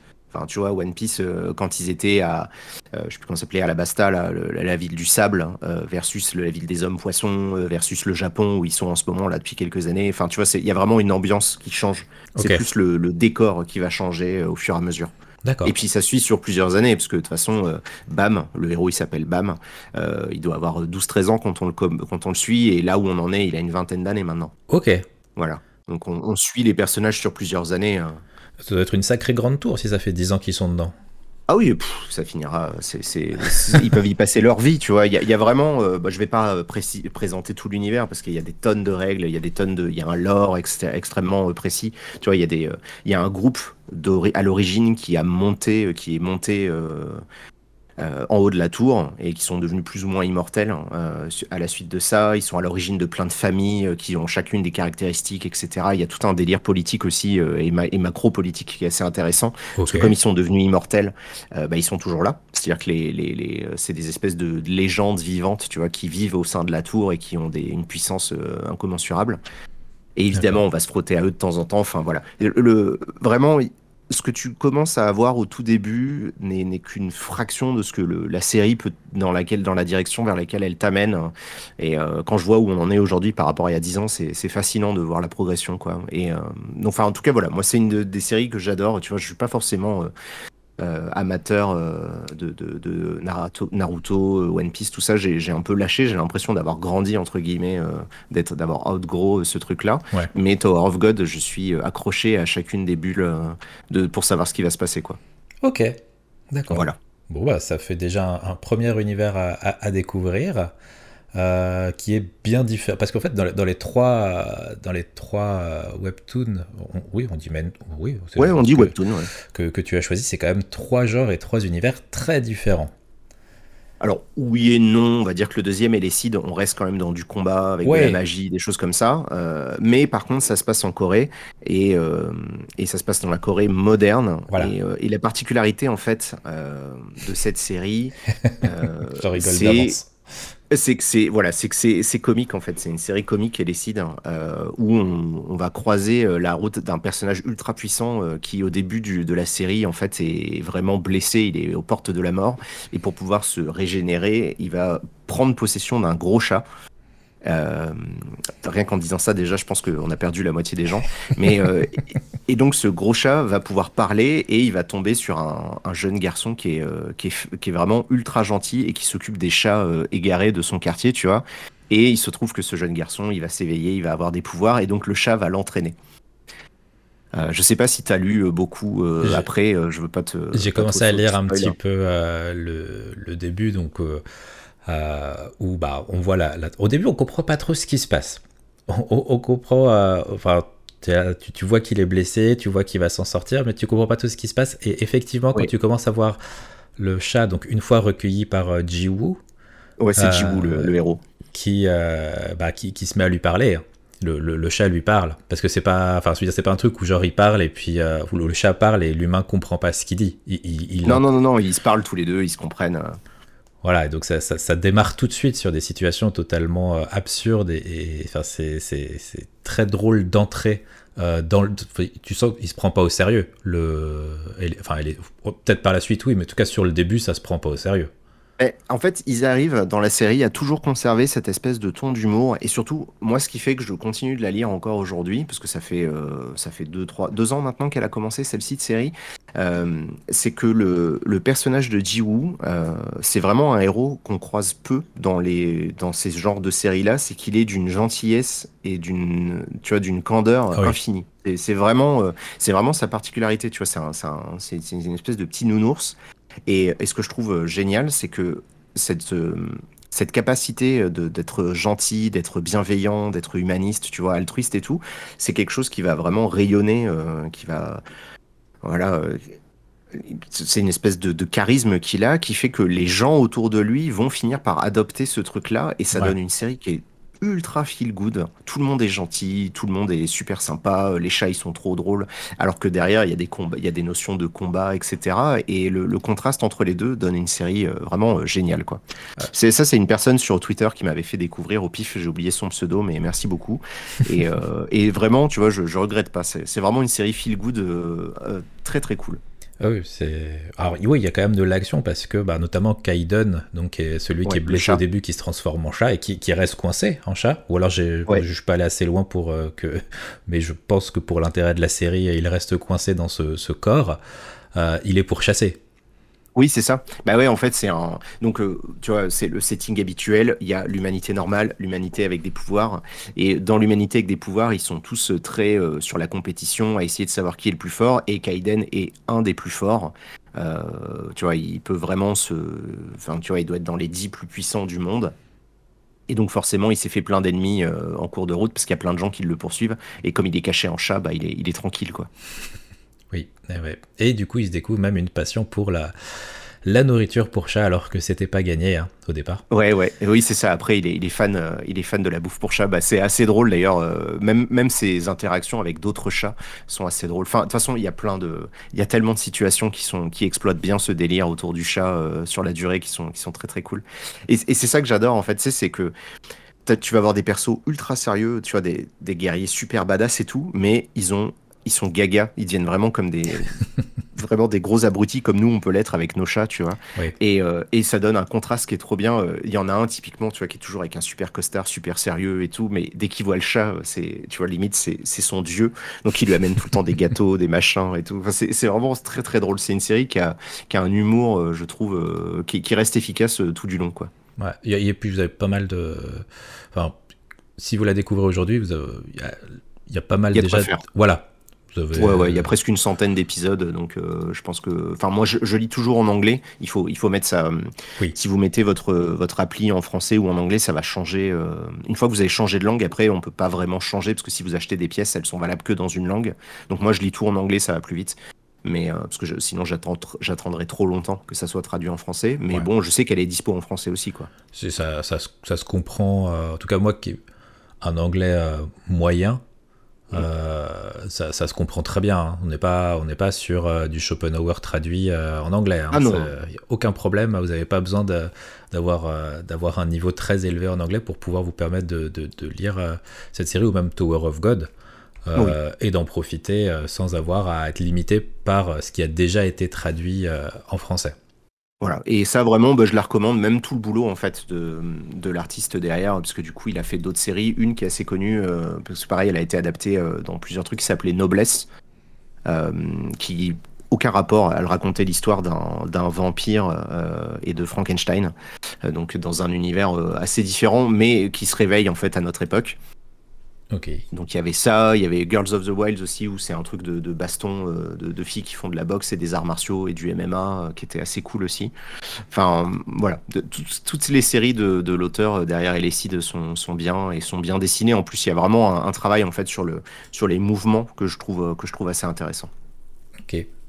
Avant de, passer au troisième, au, troisième webtoon que, tu as choisi. Euh, juste une question du fait que tu en parlais tout à l'heure, notamment pour l'or Olympus. Est-ce que euh, ces œuvres sont pensées initialement pour une lecture euh, à la verticale et ça se ressent dans le, dans le dessin ou alors c'est une transposition au format écran de quelque chose qui se lit bah, dans le style manga habituel? Alors ça dépend. La plupart sont quand même pensés au vertical. C'est-à-dire que la plupart sont pensés pour être du webtoon, quoi. Euh, parce qu'il y a tout un système un petit peu de, curation de la part de l'appli Webtoon. En fait, tout le monde peut sortir un, Webtoon euh, indépendant euh, dans une partie qui s'appelle Canvas sur l'application. Donc là, c'est tous les webtoons indépendants, euh, etc. Et en fait, quand ils sont repérés, entre guillemets, par l'équipe de webtoon, ou qui sont suffisamment plébiscités, euh, tu vois, un petit peu façon euh, ce qu'on avait sur Steam à l'époque, là, le, Green Light, mhm. en fait, ils passent en webtoon original, et là, du coup, ils ont le soutien de webtoon, etc. Et en général, les séries ressortent, elles sont relancées, ils ont un peu plus de moyens pour pouvoir les redessiner, etc. Mais, dans, mais, et puis dans Canvas, il y a aussi tout un tas de séries plutôt alternatives, on va dire, qui continue d'exister et qui fonctionne très très bien. Hein. Enfin, tu vois, je sais qu'on peut trouver, il y a du boulet dedans. Euh, le, dessinateur français, il, est sur Webtoon. Euh, il y, a, y, a, plein de trucs comme ça. Et euh, il faut savoir que beaucoup de créateurs et de créatrices de Webtoon sont plutôt côté queer de la force. Et du coup, et donc il y a vraiment des tonnes et des tonnes d'histoires très différentes. Donc si vous avez envie en fait simplement de vous ouvrir à d'autres univers, moi je sais que étant un type lambda, tu vois, c'est pas quelque chose qui me concerne, mais de, lire des histoires tu vois, euh, LGBT, etc. C'est vachement intéressant de voir des points de vue euh, très différents de d'autres choses. Et j'en ai pas pris là dans la sélection, mais euh, j'en ai plein que je lis et que je suis avec beaucoup d'intérêt. qui, qui, qui, abordent tout un tas de sujets comme ça et qui sont, qui sont vraiment fascinantes à lire. Quoi.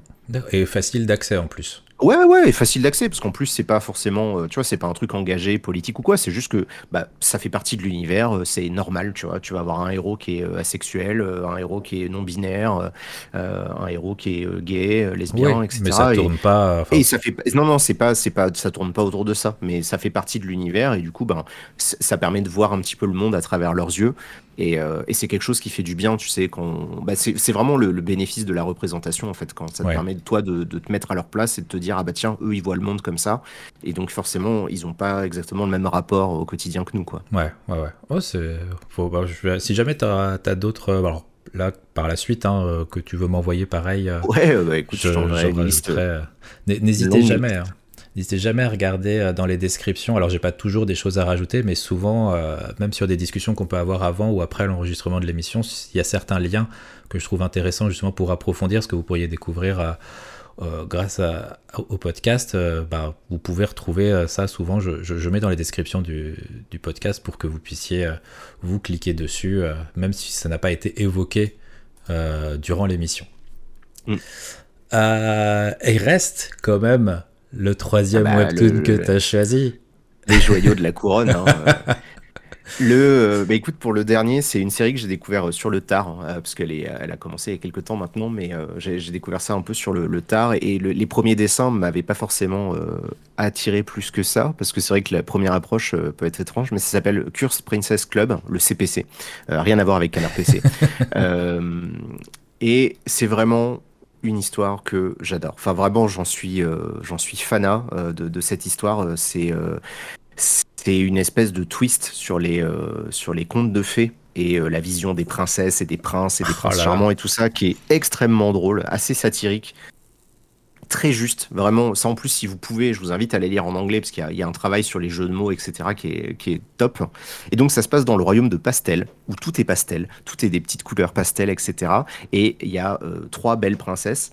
enfin, deux princesses très très belles, tu sais, où on les voit au début, le roi va leur dire bonjour, et il y en a une, tu sais, elle se lève, elle a des animaux et des oiseaux qui lui font les cheveux, etc. L'autre, il y a des fleurs qui ont poussé autour d'elle pendant la nuit. Et la troisième, euh, et ben en fait, son, sa malédiction, c'est qu'elle est moche.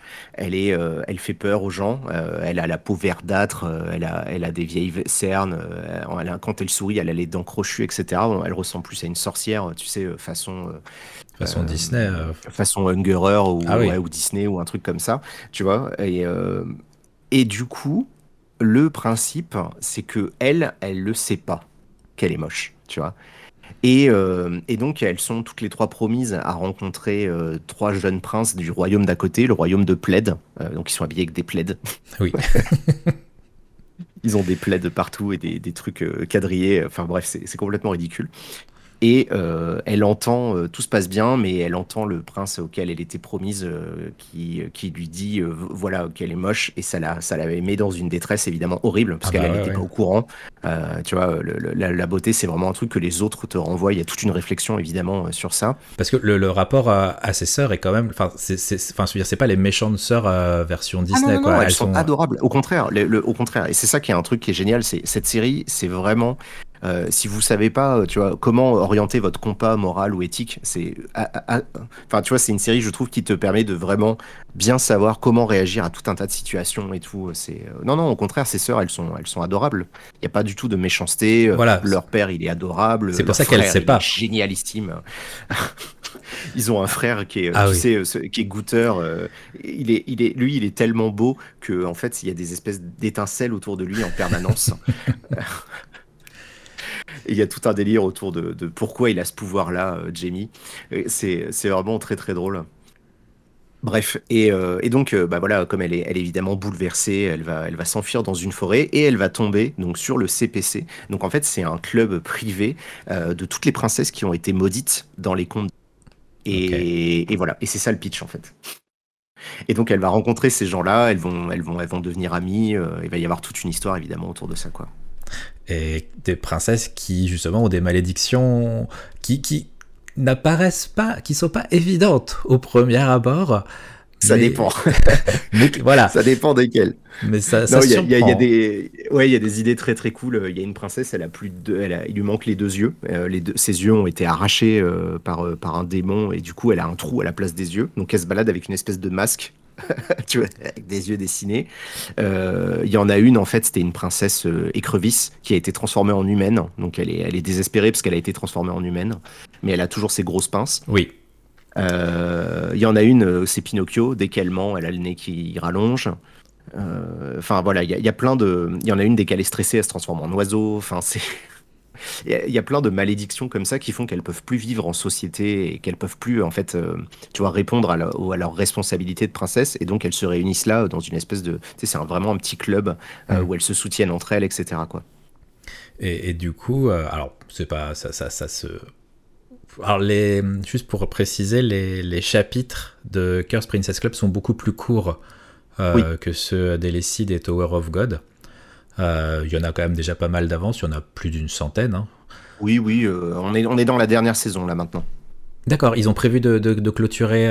Ouais, ouais, le, la dessinatrice, elle a prévu que ça serait la fin là. D'accord.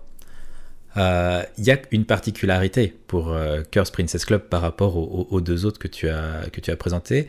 C'est notamment si vous les lisez sur, sur tablette et que vous avez des écouteurs, euh, vous pouvez mettre de la musique. Ouais. Ouais, ouais c'est vraiment la particularité. Euh, donc c'est euh, c'est la c'est la dessinatrice qui fait les, propres musiques et donc tout est il y, a, tout un tas de, de musiques qui accompagnent qui accompagnent l'ensemble quoi. C'est des, musiques qui ont un petit moi c'est un style qui me fait beaucoup penser un peu au visual novel.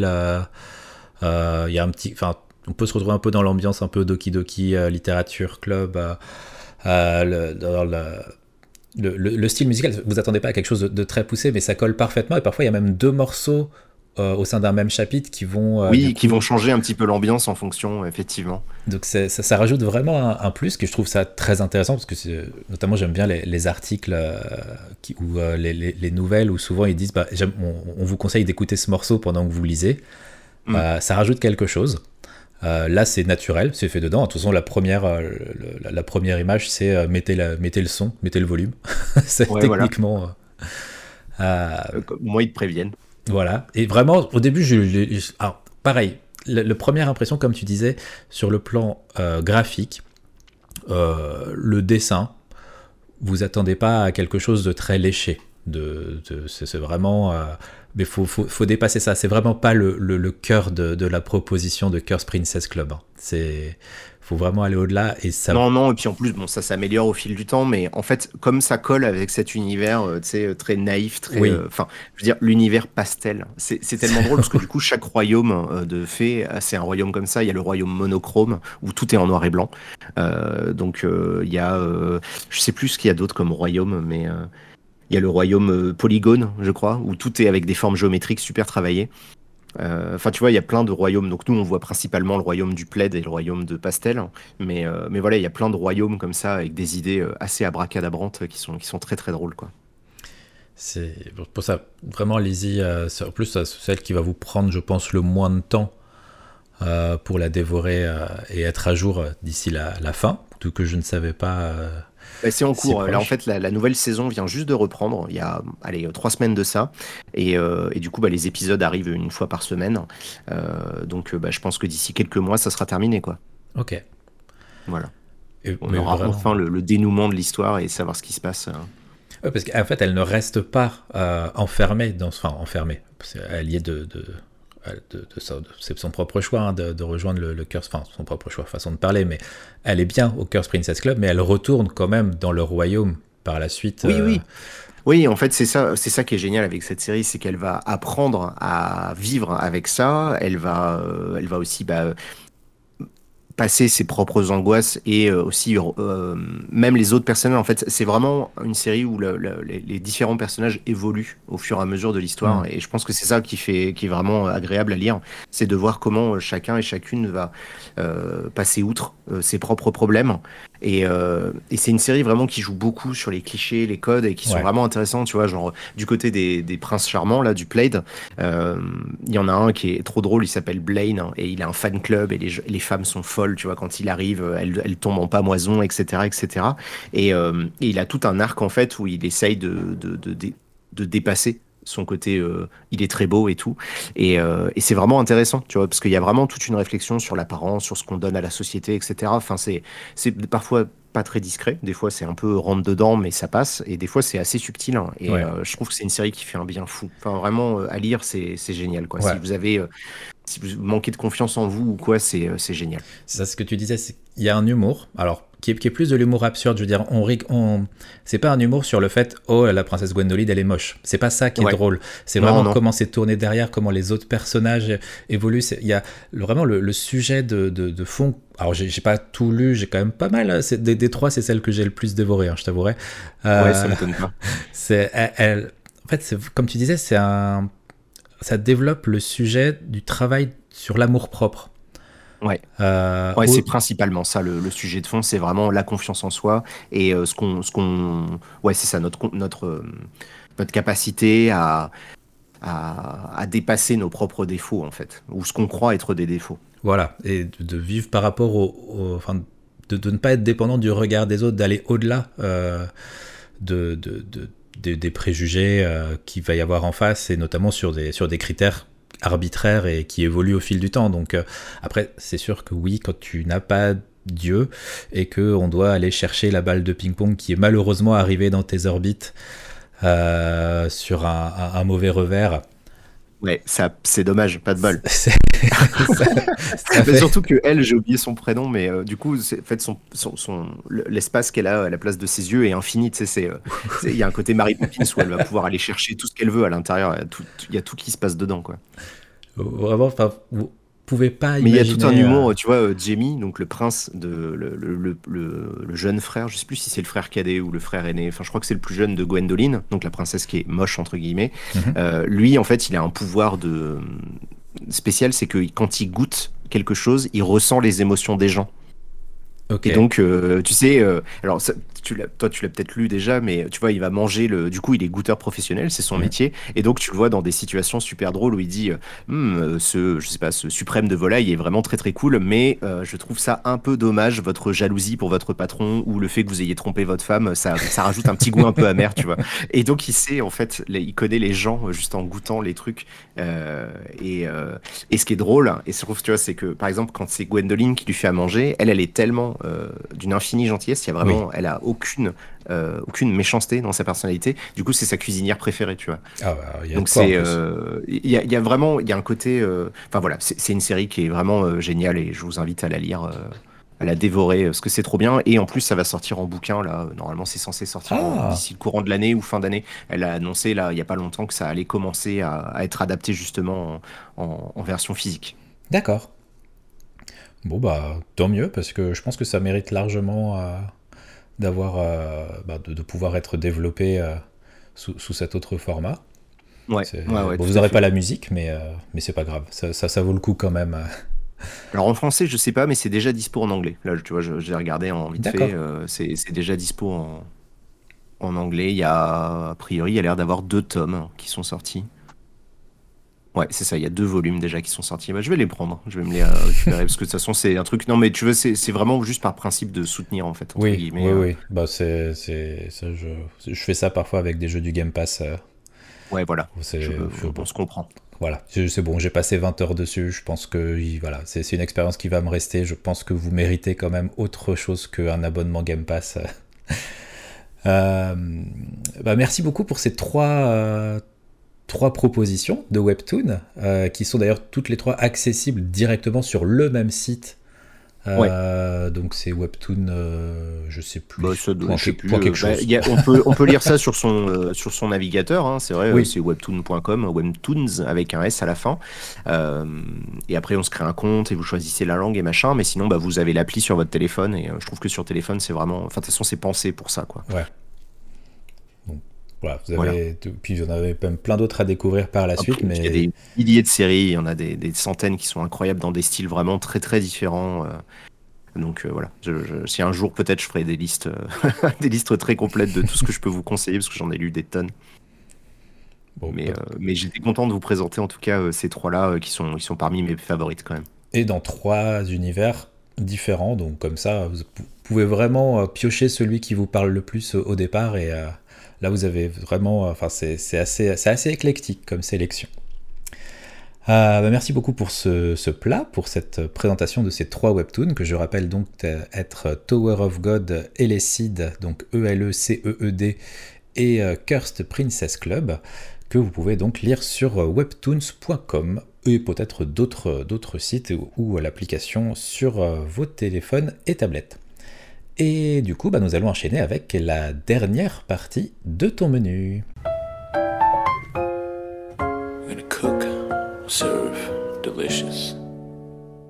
Et pour terminer ce menu, donc nous arrivons au dessert et nous changeons encore une fois de média, puisque après de la musique et après des, de l'art visuel des BD, euh, nous allons passer sur une série qui est certes dans l'absolu quand même assez connue, mais pour ma part, par exemple, je n'en avais jamais vu euh, un épisode avant de le découvrir euh, pour justement la préparation de ce podcast.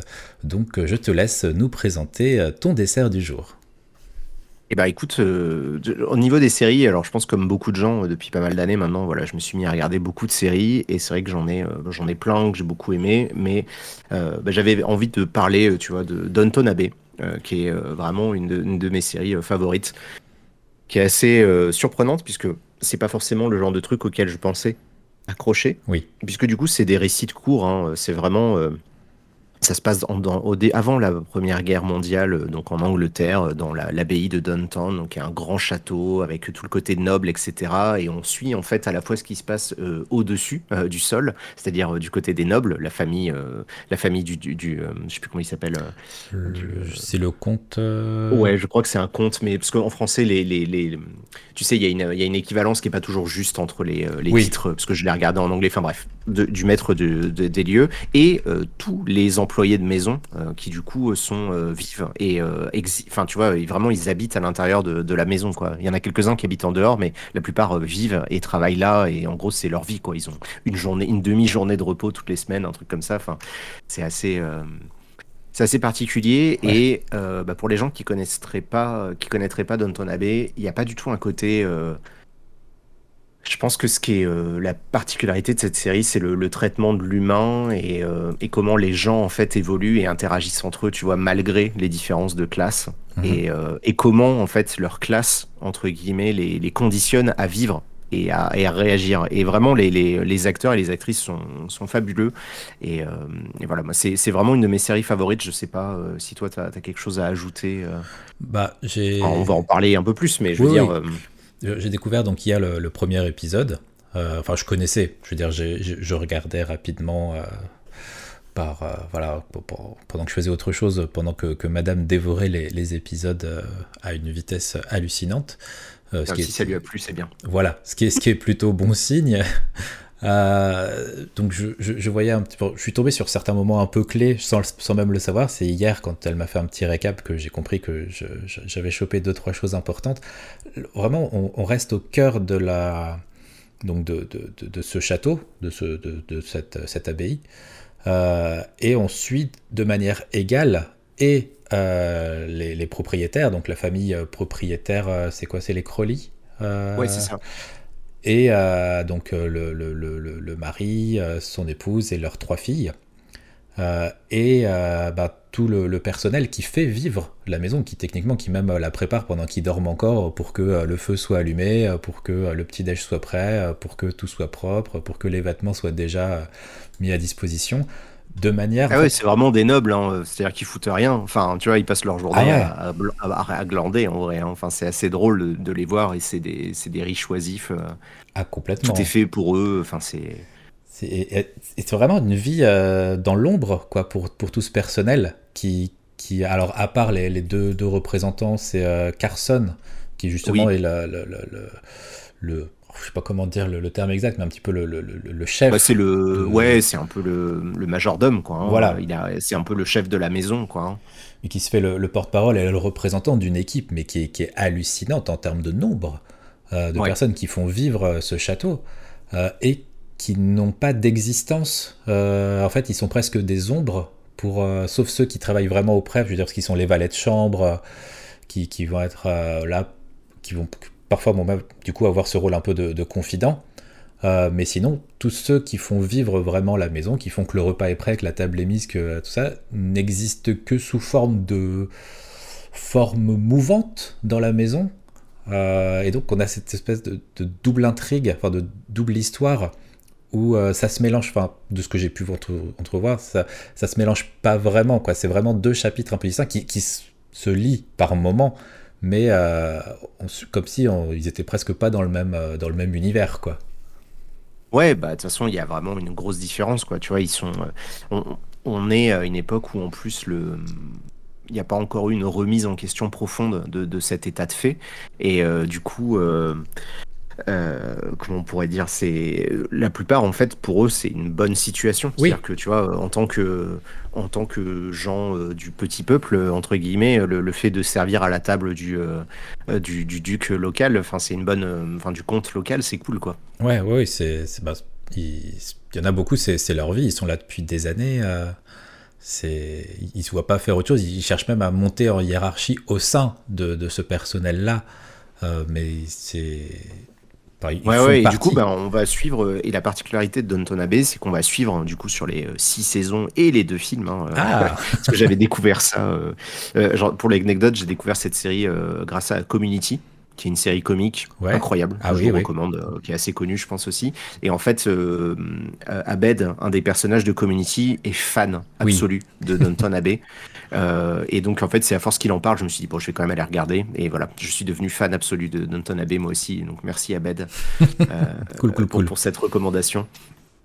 Euh, et donc on va les suivre en fait sur toutes leurs sur plusieurs années quoi. Hein. Vraiment il y a une il y a une progression. ça se passe entre les années 1914, 1910, 12, un truc comme ça. Ouais parce que ça commence avec le naufrage du Titanic.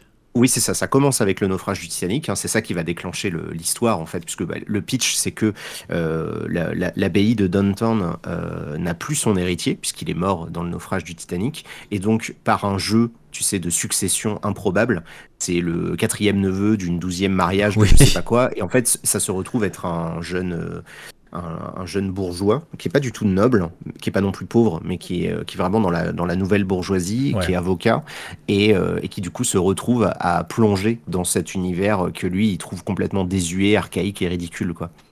Et donc le choc entre, euh, entre son arrivée et euh, le, bah, ce, ce, que lui veut faire de l'abbaye et de cette famille noble qui a la responsabilité, tu vois, de, de l'abbaye et de la maintenir en vie parce qu'eux ils sont pauvres. Tu vois, c'est vraiment la noblesse euh, telle au sens moderne du terme, c'est-à-dire qu'ils ont juste, euh, ils ont leur titre et ils ont une vieille propriété, mais ils n'ont pas d'argent, euh, puisque le. C'est l'épouse qui a qui a apporté l'argent et qui fait que l'abbaye elle, elle est riche, tu vois, via, via, sa famille américaine, mais. mais sinon, le, comte de Grand Am, il est, il est pauvre, quoi. Il a plus d'argent du tout, quoi. En plus, il est nul. tu vois, en gestion, euh, une des grandes, une des parties de, des premières saisons, c'est justement le, le, le, jeune euh, héritier va essayer de, reprendre un peu la tête des finances parce que sinon, ils font n'importe quoi, quoi. D'accord, oui, parce que tu, tu les regardes, tu dis, mais en fait, à un moment, euh, ils sont même pas rentiers. Euh, il n'y a aucune production derrière. Donc, quand tu vois combien ça doit coûter de faire tourner ce château avec tout le personnel qu'il y a, tu te dis, bah, en fait, ils sont ça, Les finances ne peuvent aller que dans un sens.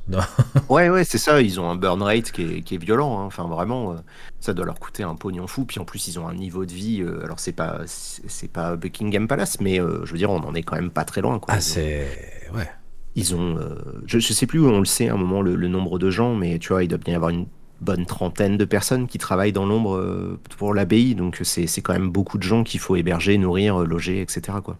Ouais, ben, on le voit, une des scènes d'introduction. Alors, il y a un petit passage en plan séquence au début du, tout premier épisode qui te montre en fait à quel point ça fourmille. C'est littéralement ça. Dans, les escaliers, euh, dans la cuisine où tout se prépare, euh, pendant qu'il y en a un qui va tout de suite récupérer le journal pour le repasser, pour que l'encre soit bien sèche et que euh, monsieur le comte ne se mette pas de l'encre sur les doigts. c'est. Enfin, c'est vraiment.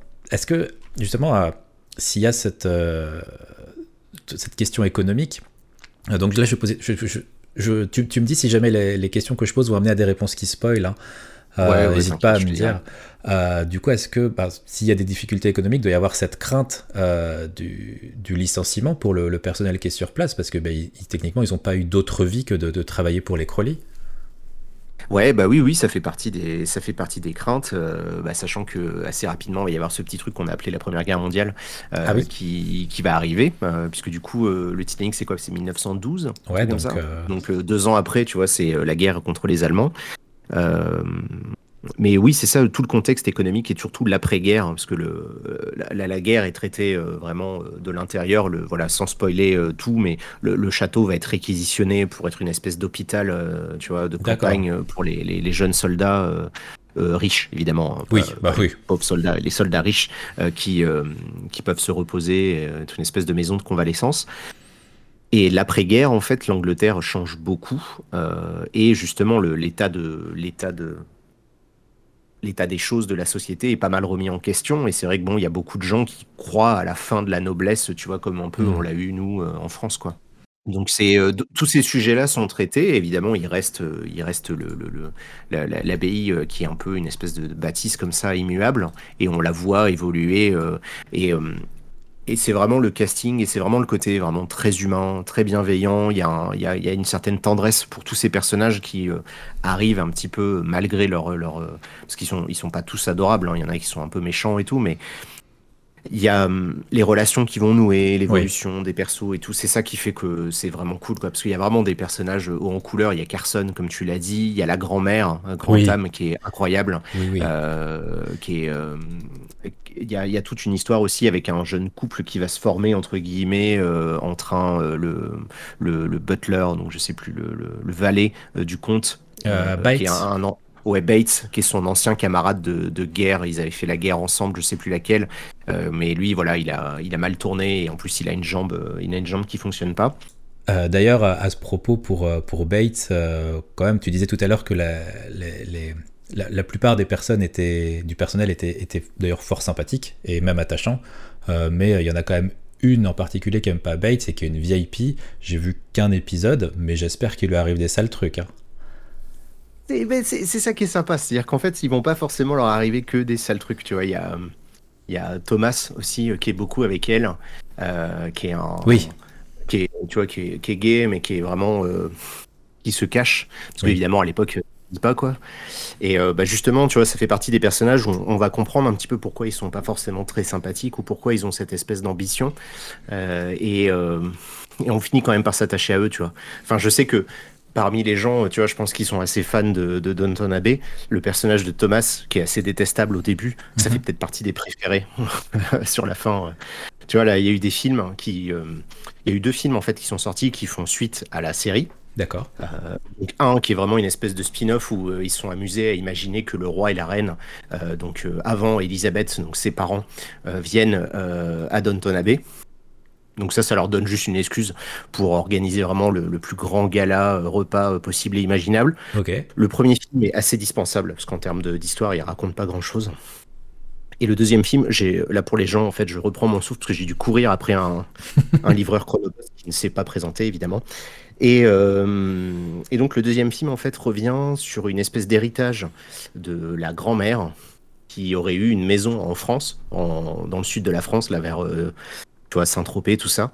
Et euh, là, par contre, ce deuxième film, moi, je l'ai trouvé vraiment intéressant parce qu'il permet de, mettre une, fin, entre guillemets, à beaucoup des arcs des différents personnages. Et ça, euh, ça pour les, il y a un côté très fan de service complètement assumé, mais je trouve que ça fait du bien en fait d'avoir une espèce de closure comme ça euh, pour tous ces persos qu'on connaît et qu'on suivait depuis des années, quoi. Du coup, les, les deux films s'adressent aux personnes qui connaissent et qui ont suivi la série, mais ne peuvent pas être vus. Par exemple, je connais pas la série, mais euh, on me propose d'aller au cinéma, ça vaut pas le coup. Ah, tu vas non non parce que tu vas pas comprendre. Euh, enfin, comme il y a vraiment, il y a tu vois, il y a un cast qui est quand même très large. C'est aussi la particularité de Downton Abbey, c'est qu'on suit peut-être une quinzaine, vingtaine de personnages. Donc c'est c'est rare en fait des séries qui, qui se suivent autant de personnages sur autant de temps. Du coup, connaître les enjeux de pourquoi c'est intéressant de les voir ici ou là, bah, c'est quelque chose que tu peux apprendre que grâce à la série, quoi. D'accord.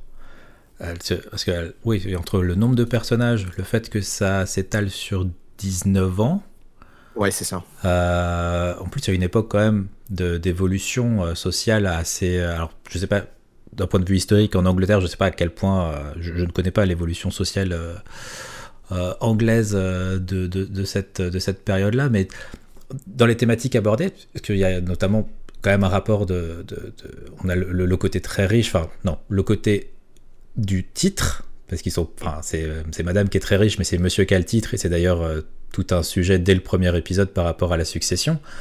Euh, mais pour le, personnel, est-ce que euh, justement ils sont dans cette évolution sociale, par exemple, l'émancipation des femmes Est-ce que c'est un sujet qui est, abordé par, avec différents, différents personnages? avec une certaine. Euh, ça, ça, reste léger, hein. c'est-à-dire que euh, je, je crois pas que les. Euh, je suis pas sûr que l'épisode des suffragettes ça soit déjà passé à ce moment-là.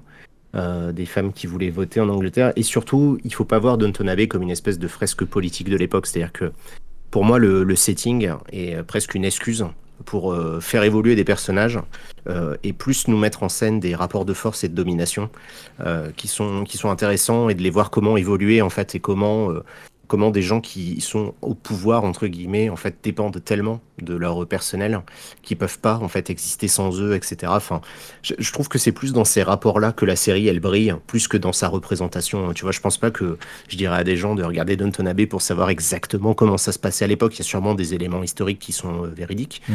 euh, mais bon j'imagine qu'il y a quand même un gros biais de lecture euh, par rapport à l'écriture de la série quoi. Je le, je le vois pas comme un truc réaliste. D'accord oui, il y, a, pas, enfin, ça reste quand même, je veux dire, il n'y a pas d'anachronisme. D'ailleurs, à ce propos, euh, quand même, dès le premier épisode, il y, en a, il y, en a certains, notamment euh, donc, euh, la, la, mère de, de Crowley, qui est, qui est, jouée par Maggie Smith, ou des, même une, jeune femme dans, dans, le, personnel, qui sont encore, comment dire, méfiantes par rapport à l'arrivée de l'électricité dans la maison. Ah oui, bah ouais, ça c'est l'arrivée de l'électricité, l'arrivée du téléphone aussi, c'est tout un sujet parce qu'à un moment donné, ils vont avoir le téléphone euh, qui va être installé dans leur baraque. Donc euh, oui, bah forcément, tu vois, c'est tu vois le monde un peu aussi. Euh, il y a quand ils essayent, je pense quand même de nous donner une sorte de, saveur de ce que c'était le monde et à l'époque quoi. Mais je le vois pas comme une fresque, c'est-à-dire qu'il n'y a pas ce côté volonté d'être particulièrement véridique ou quoi. Je pense quand même qu'ils prennent certaines libertés euh, et, surtout, assez rapidement, on comprend qu'il se concentre sur les relations entre les personnages, les différents mmh. enjeux, les successions, les mariages, les machins, les amourettes, et tout ça, quoi. D'accord. Euh, c'est plus une histoire à échelle humaine qu'une histoire qui se veut profondément sociale. Ouais, ouais, c'est ça. C'est-à-dire que du coup, le, bah, les, évolutions de la société se font en parallèle hein, euh, de ce qui se passe, parce que du coup, bah, vu que c'est raconté dans un cadre historique réel, forcément, il y a des évolutions qui vont venir un petit peu pimenter les choses. Il y a notamment une des, des, jeunes filles, euh, des, des, filles Crowley, qui va, euh, qui va s'intéresser au journalisme, etc., et qui va nous parler pas mal de ça à un moment donné. Mais euh, encore une fois, ouais, je pense que c'est plus un, c'est pas un prétexte parce que ça serait quand même un peu, c'est pas le bon terme, mais mais disons que c'est pas le cœur quoi de la proposition. C'est-à-dire que c'est pas, il faut pas regarder cette série pour avoir un, côté historique, tu vois. Euh, qui, se voudrait très réaliste ou quoi, euh, c'est plus qu'on va voir des personnages dans des situations qu'on connaît pas forcément et de retrouver par contre des dynamiques entre des personnages qu'on connaît bien parce que c'est des, des, choses voilà de, de, comédie romantique, de drame, etc. qu'on connaît et de les suivre comme ça sur toutes ces années, bah, les rend les rend particulièrement attachants quoi. Et bon après ça c'est plus pour le côté sympathique, c'est qu'il y a toute une esthétique du coup euh, de cette époque mmh. dans les décors, dans les costumes évidemment, même dans la façon de, de s'adresser les uns aux autres où ils ont un anglais qui est quand même assez soutenu. Donc c'est vrai que si vous parlez anglais, euh, c'est mieux. Je pense que c'est une série qu'il faut regarder euh, dans le cru parce que du coup ils ont leurs accents, ils ont leurs termes, ils ont leurs expressions, etc. qui sont qui sont très sympathiques. Et, euh, et c'est une série qui est adorable à regarder quoi du coup en anglais quoi. Mais c'est un, je ne saurais pas forcément bien la vendre parce que j'ai pas forcément, tu vois, eu le temps de l'analyser ou encore une fois d'avoir un jargon très précis. Mais je trouve qu'il y a quelque chose même dans la façon de filmer, dans la façon de, de mettre en scène ces dialogues et tout, qui fait qu'on est, on est aspiré encore une fois euh, par, par l'histoire de ces personnages et envie on a envie de savoir ce qui va leur arriver et comment ils évoluent quoi. Oui, puis il se passe quand même. Euh, enfin, c'est pas une série. Euh, même si on pourrait se dire euh, Abbey version, enfin, le côté très aristocratique, c'est pas pour autant une série qui est lente et qui est contemplative. Il se passe beaucoup de choses et dans, des, dans un laps de temps assez court. Et en plus, ce qui est rigolo, c'est que on prend la mesure de. Tu vois, quand on dit qu'il se passe des choses, c'est-à-dire que c'est pas, euh, c'est pas euh, Walking Dead ou Game of Thrones avec des morts dans tous les sens et des guerres et tout. Euh, des fois, ça va être la perte d'un bouton de manchette super rare du, du, compte. Ça, ça devient un événement en soi, tu vois, et ça va occuper tout le monde pendant une journée ou deux. Donc, ça peut devenir un, sujet central d'un épisode, le vol au sein, tu vois, de la, du truc, parce que bah, ça va remettre en question le rapport des. En fait, chacun des petits éléments comme ça va pouvoir être relié à l'histoire globale. Et, et du coup, ce qui est cool, c'est qu'au bout d'un moment, en fait, il se passe pas des trucs fous comme euh, l'arrivée d'un nouvel héritier ou, euh, tu vois, euh, le naufrage du Titanic ou, la guerre, mais ça va être des petites choses de la maison, du quotidien, qui deviennent du coup des trucs centrales, dans, des trucs centraux dans l'histoire, quoi. Ouais, donc ce qu'on disait, c'est vraiment une comment dire, des, sujets qui restent à échelle humaine, même dans le côté dramatique, pas forcément du côté, euh, comment dire, euh, drame, euh, mort, disparition. bon, je pense qu'il y a des, gens qui se mettent en couple, des ruptures et, des drames émotionnels, mais voilà, comme tu disais, juste un simple bouton de manchette, ça peut être un, épisode entier pour voir comment ça impacte la, bah, la, vie de la maison aux différentes échelles. Ouais, ouais, c'est ça. Il va y avoir, il y avoir des trucs tu vois, la, visite de tel type de nobles euh, avec euh, qui vont avoir des attentes particulières parce qu'ils vivent pas dans le même pays, ils ont pas la même culture. Enfin, vraiment, il y a des, y a plein de choses qui se confrontent comme ça. Donc, c'est assez rigolo parce qu'au bout d'un moment, en fait, on s'accroche à ces histoires-là. Et euh, nous aussi, tu vois, on est là genre, oh, ils lui ont volé le bouton de manchette et toi, t'es là genre, c'est le, le drame de ta vie, quoi. ok. D'accord. J'exagère parce que ce truc-là, ça prend 15 secondes, mais c'est parce qu'ils arrivent à créer tout un tas de, dynamiques autour de ces petits événements qui paraissent complètement euh, tu vois, anecdotiques, mais qui du coup prennent une importance et du coup vont s'inscrire dans une dynamique qui reste tout du long de la série. Et c'est ça en fait qui est génial. C'est vraiment comment on voit les personnages évoluer, comment ils évoluent les uns avec les autres. C'est ça en fait qui rend, je pense, la série aussi, euh, aussi riche et aussi euh, marquante. Parce que de toute façon, bon, encore une fois, je pense que parmi les trucs que je vous ai présentés aujourd'hui, c'est Don Abbey, c'est quand même assez connu, j'espère. Oui. Et si c'est pas le cas, bah, écoutez, c'est sur Netflix, voilà. Oui, profitez-en tant que ça y est. Mm. Donc, euh, peut-être pas les. Euh, si, il y a un des films, le celui de 2019. Ouais, le dernier film, le plus récent. Ah je trouve qu'il est, il est, cool pour bien conclure. Euh, voilà, si vous êtes fanat et que vous avez envie d'aller au bout de l'histoire et d'avoir une espèce de petite conclusion pour savoir vers où abandonner les personnages, parce que c'est difficile de, s'en séparer quand même. Enfin, à la fin de la série, c'est c'est compliqué, quoi. C'est pas évident. Ouais, ça doit. tu les as suivis pendant tant d'années, il s'est passé tellement de trucs. Enfin, c'est. 6 saisons, 52 épisodes, 2 films, ça se passe sur 19 ans. Je pense qu'à la fin, tu leur ils ont vécu tellement de choses devant toi que. Euh, ouais, c'est ça, tu les connais tous et toutes. Quoi. Enfin, c'est vraiment, il y a une, as une affection, il y a un côté très. Il y a une tendresse pour certains des personnages que vraiment tu. Bah, es content de savoir que finalement ça se passe pas trop mal pour eux euh, sur la fin. quoi. D'accord. Euh, petite question, alors là attention si vous ne connaissez pas Danton Abbey, je pense qu'on va tomber sur du spoil, mais si vous connaissez, ben, peut-être que vous pourrez soit partager euh, ou pas ton avis. quels sont les personnages qui t'ont le plus marqué, le plus plu et auxquels tu t'es le plus attaché? Il y en a tellement. Euh, bon, évidemment, la grand-mère. Euh, la, grand-mère, elle a, elle a ce, caractère, euh, elle, a, elle est vraiment de la, vieille noblesse, elle a, un côté très rugueux, très sec. Elle, déteste, elle est un peu misanthrope, mais elle est, elle est fascinante. Elle a un humour vraiment glaçant qui est, très cool et en plus, elle manipule les gens, tu vois, derrière, donc c'est très très drôle. Carson, effectivement, la relation entre Carson et son, son binôme, la la maîtresse de maison euh, est très intéressant.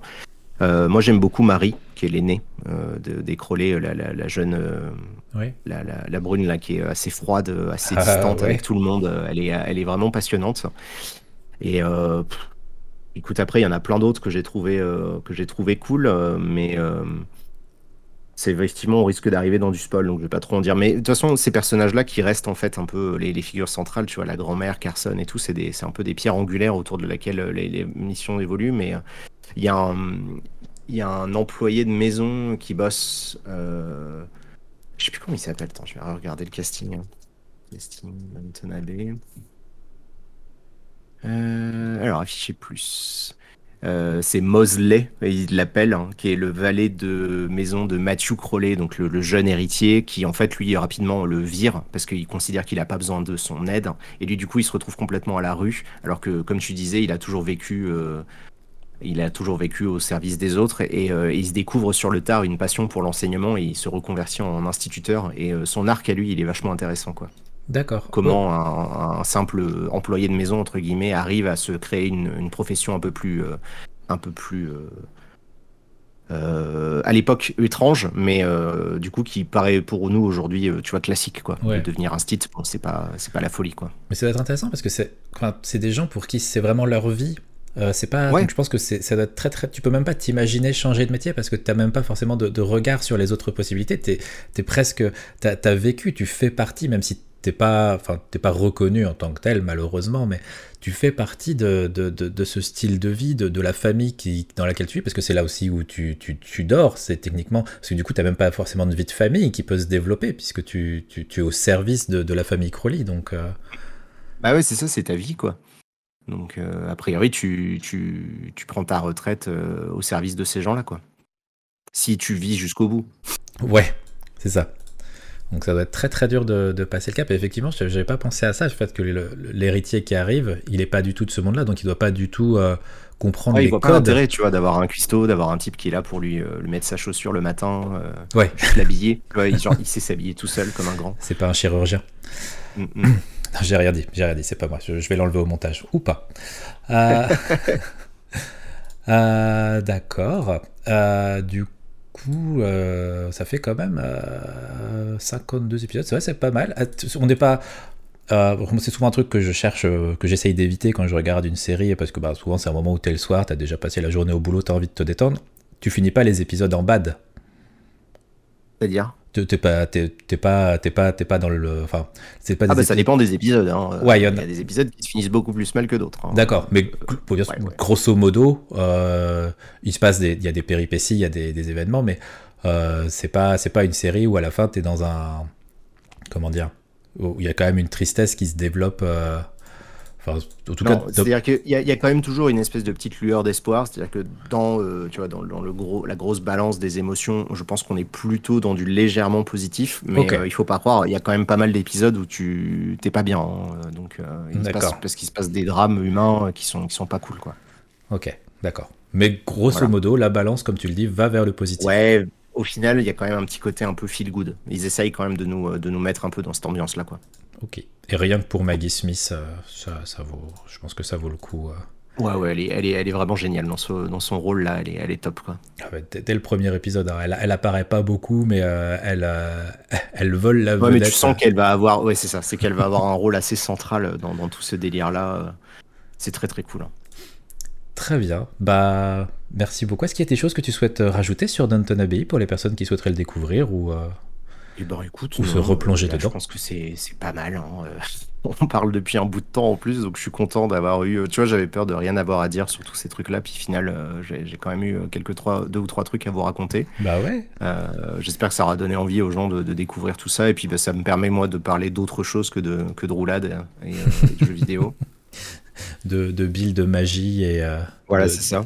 De chercher le moment safe pour taper avant de reculer. c'est Effectivement. Mais du coup, c'est bah, ça que j'aime bien, justement. J'étais assez. Je, vais te dire, en fait, j'étais très content de, ta sélection parce que, bah, justement, de, sortir de, du, jeu vidéo, enfin voilà, je suis, content que ça te permette de, parler de. de, justement, de, sortir de, des sujets habituels.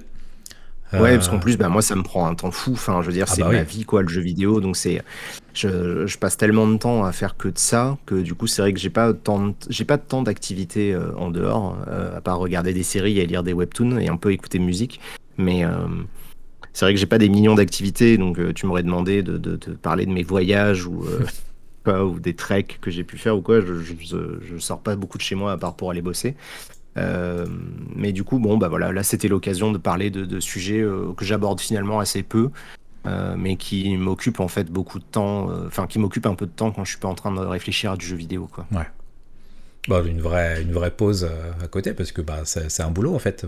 Enfin c'est l'éternel sujet hein, qui, qui devrait pas en être un.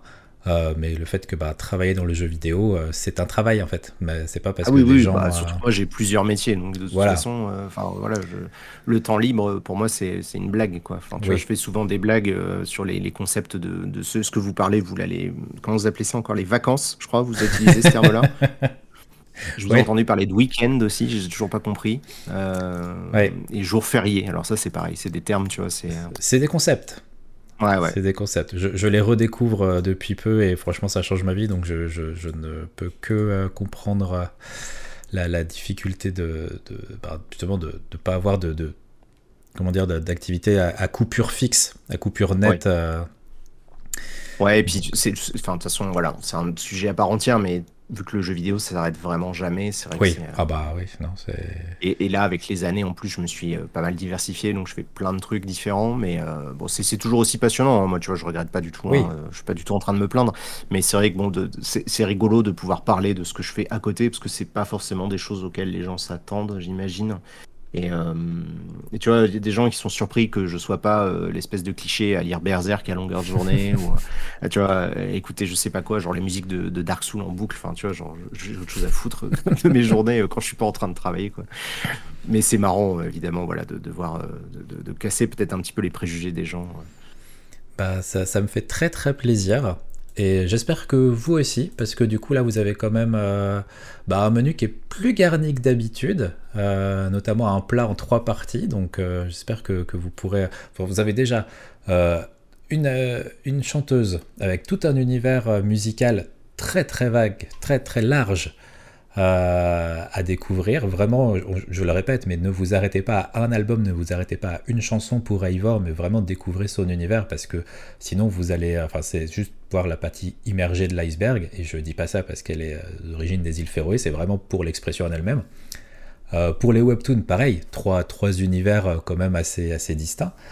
Euh, et en plus, donc trois, trois webtoons différents, donc euh, Cursed Princess Club, Elecid et Tower of God. Et pour finir, pour les personnes qui ne connaîtraient pas, dont je, enfin, je faisais partie.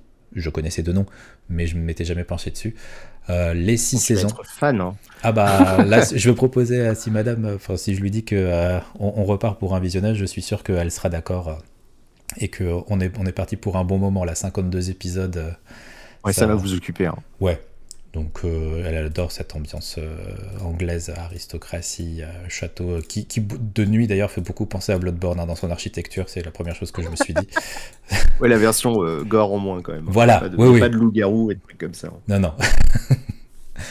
Donc voilà, j'espère que ce menu vous, vous, aura plu. Si vous vous plongez dans n'importe lequel des médias que qu'Axer nous a présenté aujourd'hui, n'hésitez pas à nous le dire euh, ça fait toujours plaisir en fait. Euh, et puis du coup, ça permet, ça vous fait même un sujet, ça fait un sujet de discussion de dire bah j'ai découvert, j'ai aimé, j'ai pas aimé, j'ai préféré ça, euh, tout ça. C'est vraiment une des choses qui fait que j'aime beaucoup faire ce podcast, c'est d'avoir les, retours des, personnes qui, qui, découvrent ou qui retournent sur des médias qu'ils connaissaient déjà.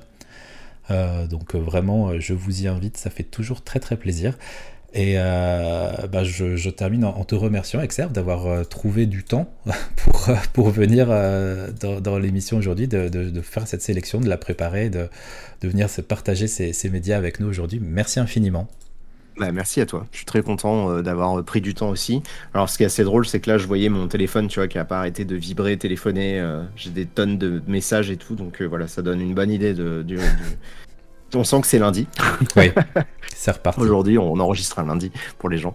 Donc c'est reparti. Et euh, Mais non, non, non, c'était très très cool. Et moi, ça m'a fait du bien, justement, comme je disais, de, parler un petit peu d'autre chose. Et c'est vrai que bon, je, suis toujours un peu. Euh, euh, comment on pourrait dire euh, prudent sur le fait de parler de ce genre de choses, que j'ai pas envie non plus de trop me livrer, euh, tu vois, sur les choses, mais c'est des choses que j'aime beaucoup, donc c'est pas non plus du, pur personnel, genre sur des, du vécu, mais je sais que je, le, risque que j'ai, c'est de me vouloir euh, en faire un travail, et si je me mets à parler de manga ou de webtoon à un niveau professionnel, j'aurai plus rien pour moi. Oui, bah oui. donc je vais, je suis content quand c'est juste comme ça une invitation, c'est voilà, ça, ça, profitez-en, ça sera pas tous les jours que je ferai, que je ferai ce genre de choses. Bon, super, bah merci, merci beaucoup.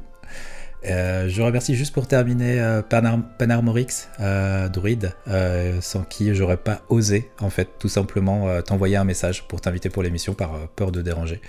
Donc voilà, il m'a, il m'a, il a forcé un peu la chose et franchement merci à lui d'avoir fait ça parce que bah, je suis très très content du coup de pouvoir vous proposer cette émission aujourd'hui et que tu sois là. Donc voilà, je, voulais terminer sur cette note-là. Ouais.